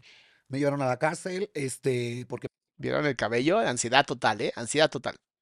me puse bien agresiva con mi familia, con mi papá y con mi mamá. ¿Pero agresiva de golpes o agresiva, de palabras? de golpes. De palabras y de golpes. Pero con la pared, de golpes no. No se, no se encuentra, ¿eh? Está cabello, ropa, todo. Está tan incómoda este tema. con mi mamá ni con mi papá, sino de agresiva de palabras y empezando los de todos los delirios que yo traía. O sea, yo andaba muy endeliriada, muy endeliriada. Entonces, eh, me agarra la patrulla, perdón, me agarra la patrulla, me puse nerviosa. Me agarra la patrulla. agresiva. ay, me agarra la patrulla y me llevan, hermano. Pero fíjate hasta dónde, hasta que no, no quería dejarme yo, no quería dejarme yo de la patrulla. Me- me- mira, aquí, ¿sí ves mi oreja? Partida, Sí. se me partió ese día. Ese día me partieron la oreja, este, y todos los patrulleros por cómo me puse yo bien agresiva. Lo que es tener una policía cero capacitada. Cero. Así como te lo digo. Cero capacitada. O sea, la policía en México no tiene la capacidad de saber cómo reaccionar ante una persona que está en delirio de drogas, de no saber cómo tratar a una persona que a lo mejor no sea típica, una, una persona de la comunidad LGBT. O sea, no tiene ni puta idea. Porque no están capacitados, porque al país no le interesa que la policía esté ca- capacitada, porque entonces no van a ser corruptos. Ay, es tan bonito este país. Funciona por milagro. O sea, México funciona por milagro. Y seguro muchos latinos van a decir, ay, güey, Latinoamérica funciona por milagro. O sea, de los jalones y de todo lo que me, por intentar a- ayudar, a, a- ¿Dónde? ¿Qué? Ah, por jejearme, No me, subieron a la patrulla, me llevaron a Cepol, es la cárcel allá en León, y de ahí saliendo de ahí estaban los chicos del centro de rehabilitación, y vas para arriba, me llevaron al grupo. ¿Y en la cárcel cuánto tiempo estuviste? Seis meses y medio, A la verga. anexada. No, pero en la cárcel, el Ah, Cepol. en la cárcel eh, estuve como unas, ¿qué será? Como unas 12 horas, 11 horas más o menos. Y pregunta la, perdona la pregunta, no sé si es como de la ignorancia o sí, pero sí quiero saber en qué, en cuál te metieron, la de varones o la de chicas. En la de chicas. Sí, qué Te bueno, tienen güey. separada, hermana. Qué bueno. A las, a las trans las tienen separadas, bueno. a las mujeres separadas y a los hombres separados. Pregunta- Hasta que no tengamos una buena sociedad, tenemos que generar separaciones de personas trans, personas heteros, femenina, masculina y personas trans. Porque por desgracia tenemos muchos problemas todavía con gente bastante dañadita de su cerebro que se hace pasar por personas que no son. Mi querida Paola, muchas gracias. Gracias por el apoyo al canal. Porque según yo hay varias partes en Sí. donde las chicas trans las meten malamente a lo de Sí, hombres no, pinches. no. Lean, lean, vean lo que pasó con esta Kenia Cuevas en mi podcast. Ahí les va a explicar toda la violencia que hay. Que ahí está medio cambiando un poquito, poquito empujándolo. Pero es gracias a gente como Kenia Cuevas. no, qué bueno que estabas como estaba más segura. más a gusto. Qué bueno. Como ves, pero fíjate, todavía estando ahí, mi mamá me llevó tortas, hermana. Oh. Fíjate cómo la familia no te deja, hermana. no Aunque te le gritaste, te voy a morir, pero te vas a ir con mi amiga Nava y la Sí. verga. Cabrona. En Te llevó serio, tortas, hermana. sí, güey. Es Me que la familia es la tortas. familia, güey. Me llevó tortas mi mamá y, y mi papá también, pues fueron los que me llevaron agua y tortas y de ahí me anexaron. Ay, hermana, nunca lo voy a contar. Es la primera vez que cuento toda esta hermana. hermana, eh, la verdad. Pero ¿qué tiene? No Sí, pasa pues nada. una pues. historia de superación, Sí, güey. claro. ¿Viste? Ve por favor el celular, ¿dónde está? ¿Dónde está el celular? Es impresionante cómo de verdad actuamos de manera tan inconsciente. Sí, tu verdad, claro. ¿sabes? Es que mira, a veces uno, bueno, en mi caso yo te puedo compartir en mi caso, en mí. Eh, uno siempre piensa que la familia está en contra de ti o piensas que la familia no te quiere, pero la familia te quiere ver bien, pero uno no agarra el pedo, hermano. Entonces tuvieron que pasar muchísimos años, tuvieron que pasar muchísimas cosas para yo agarrar la onda. Y darte cuenta Y que lo hacían por tu bien. Decías de que, ay, seguramente me quieren arruinar, Sí. quieren que me, que me vayan mal, que esté en la pinche cárcel, que la esté pasando la verga en el anexo. Pero no, güey, era para que estuvieras sana el día de hoy y estuvieras aquí. ¿Hiciste amiguitas en la cárcel o no? No, No. no, pues estaba sola y toda loca, hermana, pensando que me iban a matar. No, unos delirios bien cabrones, hermana, que se viven con la droga, con el cristal. Bueno, güey. Lo dijo con el cristal. Se los dije, se les ha dicho, no consuman cristal, solventes y fentanilo. Esos tres, de verdad se los digo, no hay salida fácil. Nicotina es jodida, las otras inas son jodidas, pero cristal, solventes y fentanilo es impresionante el daño que hacen. O sea, de verdad impresionante. El que más daño hace es el alcohol. Ese es el rey del daño. Sin embargo, a nivel eh, neuroquímico, de verdad el cristal, te tardas más o menos entre 15 y 17 meses en volver a sentir motivación y placer. Imagínate, es un chingo de tiempo. La Pero ya te llevaron al anexo. Sí, me llevaron al Seis anexo. meses y seis medio. meses y medio. ¿Y cómo es? El anexo Sí. O sea, es una casa, era una casa. Era una casa, pero ahorita ya se hizo, ya se expandió, ya se hizo más grande, ya es como un instituto. Como un hotel. Así como un hotel, y buena onda y todo, chavitos y todo. No, hermana, muy padre. ¿Sí? Sí, la verdad, o sea, ya estaba cansada de esa vida, hermana, nada más que ya no podía yo sola. Yo ya no podía, yo ya Es que estaba también es válido cansada. pedir ayuda y Y ve qué interesante, porque normalmente cuando hablamos de los anexos y todo esto, sí les digo mucho a las familias. O sea, obligar a alguien a entrar a un anexo es un, un en 100 que salen, ¿eh? O sea, porque nadie ha obligado va a cambiar. Y digo, Karina, por ser una, una mujer sumamente inteligente, con unas ganas de como lo dijo, yo tenía ganas de cambiar, no sabía cómo. Pero en su gran mayoría las personas no quieren, no quieren cambiar. Entonces, obligarlos a un anexo es nada más fomentar a que se pongan mucho más violentos, porque además muchos anexos ni siquiera están regulados. Entonces, hacen lo que quieren contigo. Válido que si no Sí. te das cuenta, pues que te ayude tu Sí, ya familia. estaba cansada yo de esa vida, pero no podía, o sea, como que no, no, no me daba cuenta o no quería aceptar que ya es, era demasiado. El ojito, su ojito cerrado de chale, sí me dieron bien culé. Entonces me meten y empiezo a vivir una vida dentro del grupo, obediencia, disciplinarme, eh, el tener que estar en juntas eh, grupales, Ah, era doble A. obviamente manejando un programa de doble A, que es el que me ha ayudado ¿Eh? ¿Qué tal? Hasta... ¿cómo supiste? Por lo que dijo. Juntas, programa, testimonios. mucho. Eh, el movimiento al que soy parte, liberal y fuera de serie también que me ha ayudado mucho, las juntas, y es algo bien bonito, hermana, algo que me ha ayudado hasta, Siento que es un ambiente de de mucho apoyo y de, Sí. mucho, de mucho sanar. Sí, sí, sí. y sí, lo sí. padre también es que me imagino que encuentras a personas que vivieron cosas parecidas a ti o que tienen las mismas adicciones que tú tuviste y te pueden entender. Porque yo aquí Claro. a este lado te puedo decir, ay, sí, qué padre, ay, qué fácil. O que...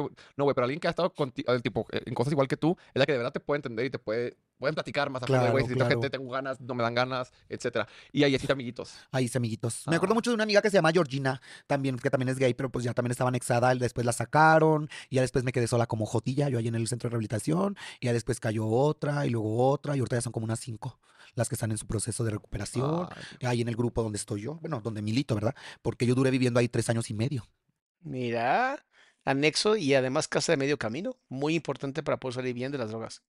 Después de los seis meses y medio, este, cumplí y me salí a trabajar. Y hasta hace poquito, hasta me operé en el grupo y me recuperé en el grupo y todo, hermana. Yo bien Güey, qué bueno, no mames. Es ¿Vieron lo importante de un grupo? Vean lo importante de un grupo sano. demasiado apoyo, no sí, mames. la verdad. Y pues ya duré tres años y medio viviendo en el centro de rehabilitación y apenas tengo como tres meses que me salí a vivir aparte.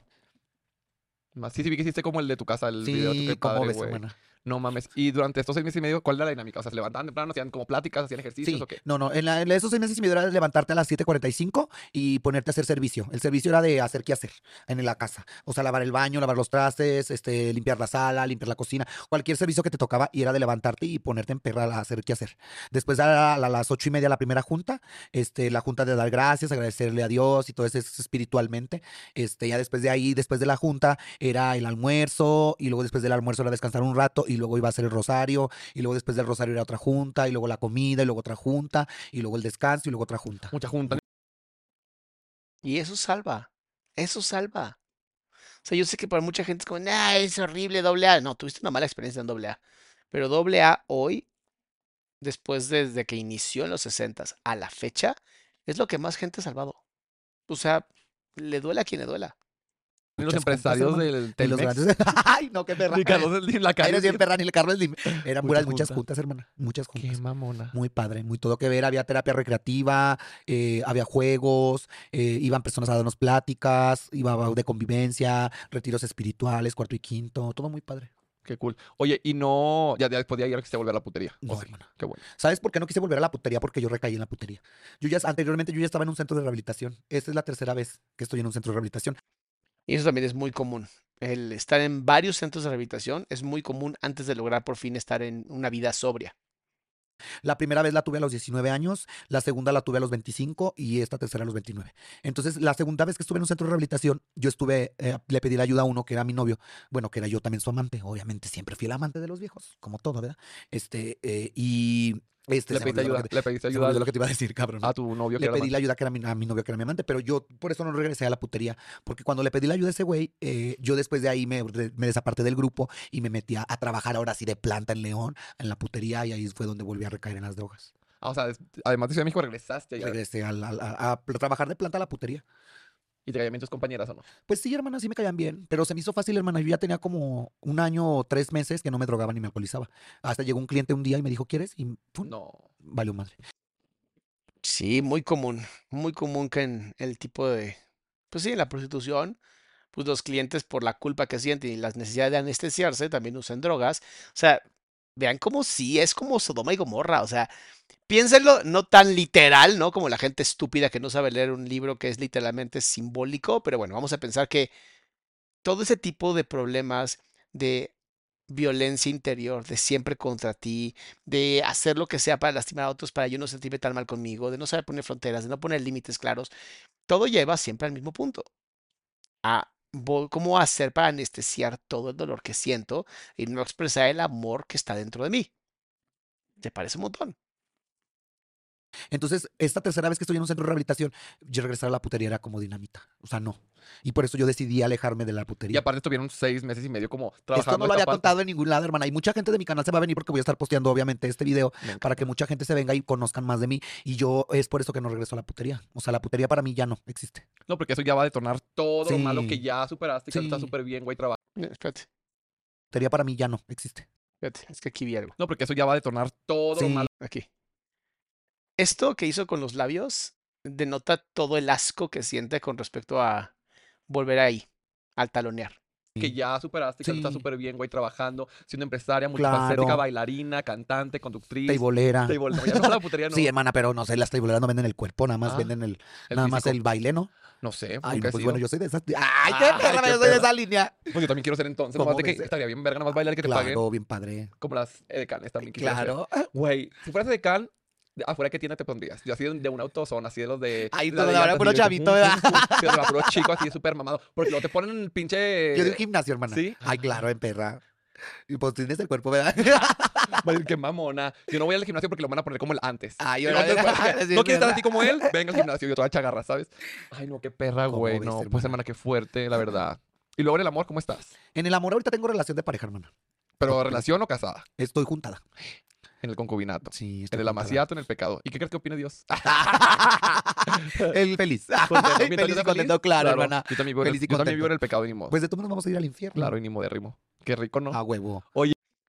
Ay, mis amores. Me encanta cómo ya romantizan todo porque es una manera de usar el satirismo para que no duela el hecho de que sí les han dicho que se van al infierno, cuando el infierno no existe, se vive en esta tierra. Aquí y ahora vives tu infierno. Si no, la gente que está sufriendo me va a decir, claro que se vive el infierno ahorita. O sea, es, es un tema tan estúpido.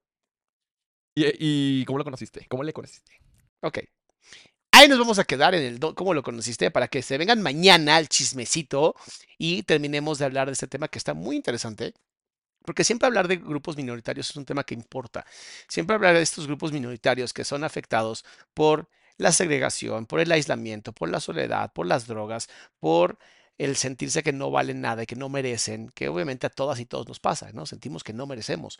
Y eso es lo que se tiene que, que resolver. Justo eso es lo que se tiene que resolver el sentir que claro que lo merecemos y que claro que estamos bien y que de verdad somos seres valiosos solamente por el simple hecho de existir. Mis amores, nos vemos mañana a las 7 de la noche para continuar con este chismecito que está muy, muy bueno. Nos vemos mañanita.